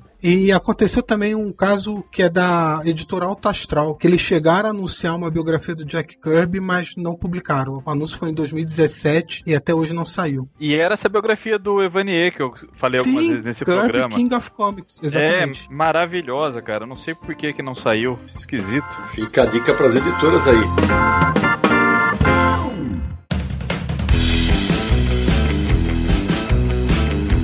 Nossa, que papo espetacular sobre Jack Kirby. A gente ficaria mais algumas horas aqui, mas o tempo urge, né? E já tem informação pra caramba para os nossos ouvintes degustarem aí. Samir Naliato, antes das despedidas, aquelas palavras finais para quem quiser encontrar o Confins do Universo nessa internet do rei. Exatamente, o Confins do Universo, que é um podcast do site Universo HQ. Então acesse lá, podcast.universohq.com. Você vai encontrar todos os 120 episódios no nosso modesto podcast. Também estamos no iTunes, no Spotify e no Deezer. Basta você procurar por Confins do Universo, assinar o feed e deixar sua avaliação lá, comentário também. Então a gente quer saber o que você acha do podcast. E atenção, você também pode encontrar o Confins do Universo agora no Amazon Music. Então você que é assinante Prime da Amazon, acessa lá que você vai conseguir ouvir também por lá os episódios do Confins do Universo. Para mandar uma mensagem pra gente por e-mail é podcast@universohq.com ou por WhatsApp é DDD 11 94583 5989. Acesse o Universo HQ, veja as últimas novidades do mercado de quadrinhos e nos siga nas redes sociais, Universo HQ no Facebook, no Twitter e no Instagram, além, é claro, do nosso canal no YouTube, que é www.youtube.com barra Universo HQ, facinho de decorar, e nosso Catarse, relembrando, acesse lá para ver todas as condições, todos os planos, todas as recompensas e também indicar amigos, catarse.me barra Universo HQ. E como a gente já tem pouca coisa para fazer, agora toda segunda-feira a gente tem a resenha ao vivo, né? A gente faz resenhas toda segunda-feira no Universo HQ em resenha. Ah, mas tá divertido esse negócio. Meu amigo Daniel Lopes, que alegria ter você aqui de novo, cara. Ainda mais para falar do, um dos teus autores favoritos. Brigadaço por tanto conhecimento compartilhado com os nossos ouvintes. E sabe que a casa aqui é sua. Muito obrigado, Sidão. Eu que agradeço demais o convite. É sempre um prazer conversar. Foi um prazer enorme trocar essa ideia, conhecer o Mário, que eu ainda não conhecia. Trouxe muita informação sensacional. Queria poder ficar conversando aqui mais um tempão. Queria estar numa mesa de bar com todos vocês agora, Uhum. conversando de quadrinho por muitas horas. Mas o podcast supre um pouco essa, essa vontade, esse, essa necessidade de encontrar os amigos, né? E a gente passou um tempo muito gostoso aqui. Então, obrigado a todo mundo que ouviu e até a próxima. Valeu. Valeu demais. Mário, que alegria ter você aqui finalmente no Confins do Universo. A gente tem muitos ouvintes em Portugal que escrevem pra gente, mandam mensagens. O seu nome me foi sugerido, inclusive,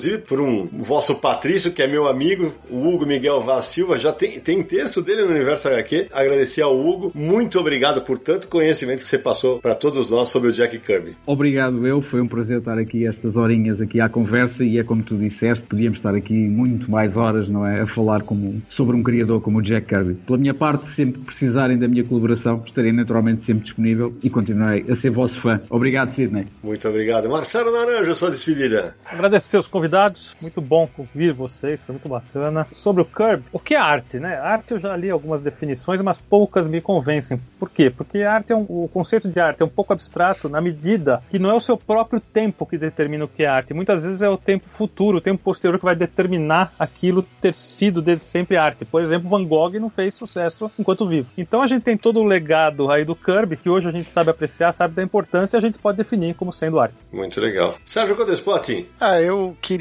só agradecer a todos vocês, foi um papo muito gostoso, principalmente agradecer o Mário e o Daniel que trouxeram informações muito bacanas aí. E é isso. Um abraço para todos. Samir Nariato. Bom, quero agradecer ao Mário, ao Daniel por terem participado desse episódio, dois grandes fãs do Jack Kirby. Um episódio que a gente conversou várias vezes sobre fazer, tá na nossa pauta, isso sei lá, acho que desde que começou o podcast. Sim. A gente falando sobre um episódio sobre o Jack Kirby que tinha que ter. E finalmente estreando 2021. Espero que todo mundo tenha gostado, porque putz, a gente esmiuçou muita coisa da vida e da carreira dele. Então, obrigado a todo mundo que participou, obrigado a todo mundo que nos apoia e nos ouve. E vamos continuar em 2021, porque esse é só o começo. Bom, eu vou agradecer aos meus amigos Mari e Daniel, a, a todo mundo que nos apoia, Samir, Sérgio, Naranjo, e desejar que o Jack Kirby siga sendo merecidamente reverenciado por tudo que fez e ainda faz pelos quadrinhos. Isso é o que a gente chama de legado. E a gente se encontra no próximo episódio de Confins do Universo!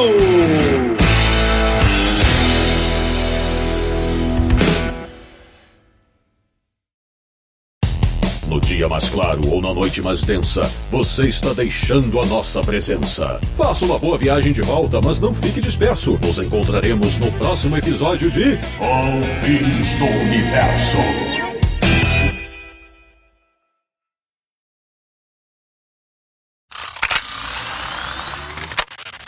Eu sou o Sidney Guzman, falo de São Paulo e adoraria ser um dos desafiadores do desconhecido. Olha o cachorro maldito dos infernos, já começou a latir, filha da puta do vizinho aqui, cara. Ai, meu Deus, vamos lá. Samir Nariato. Queria agradecer. Peraí, peraí, só um minutinho que acho que deu um pau aqui. Não, Ah, não, achei- deu, não. Achei que ele ia agradecer a moto, então não. Não, não, não vou agradecer a moto, não. Fica tranquilo.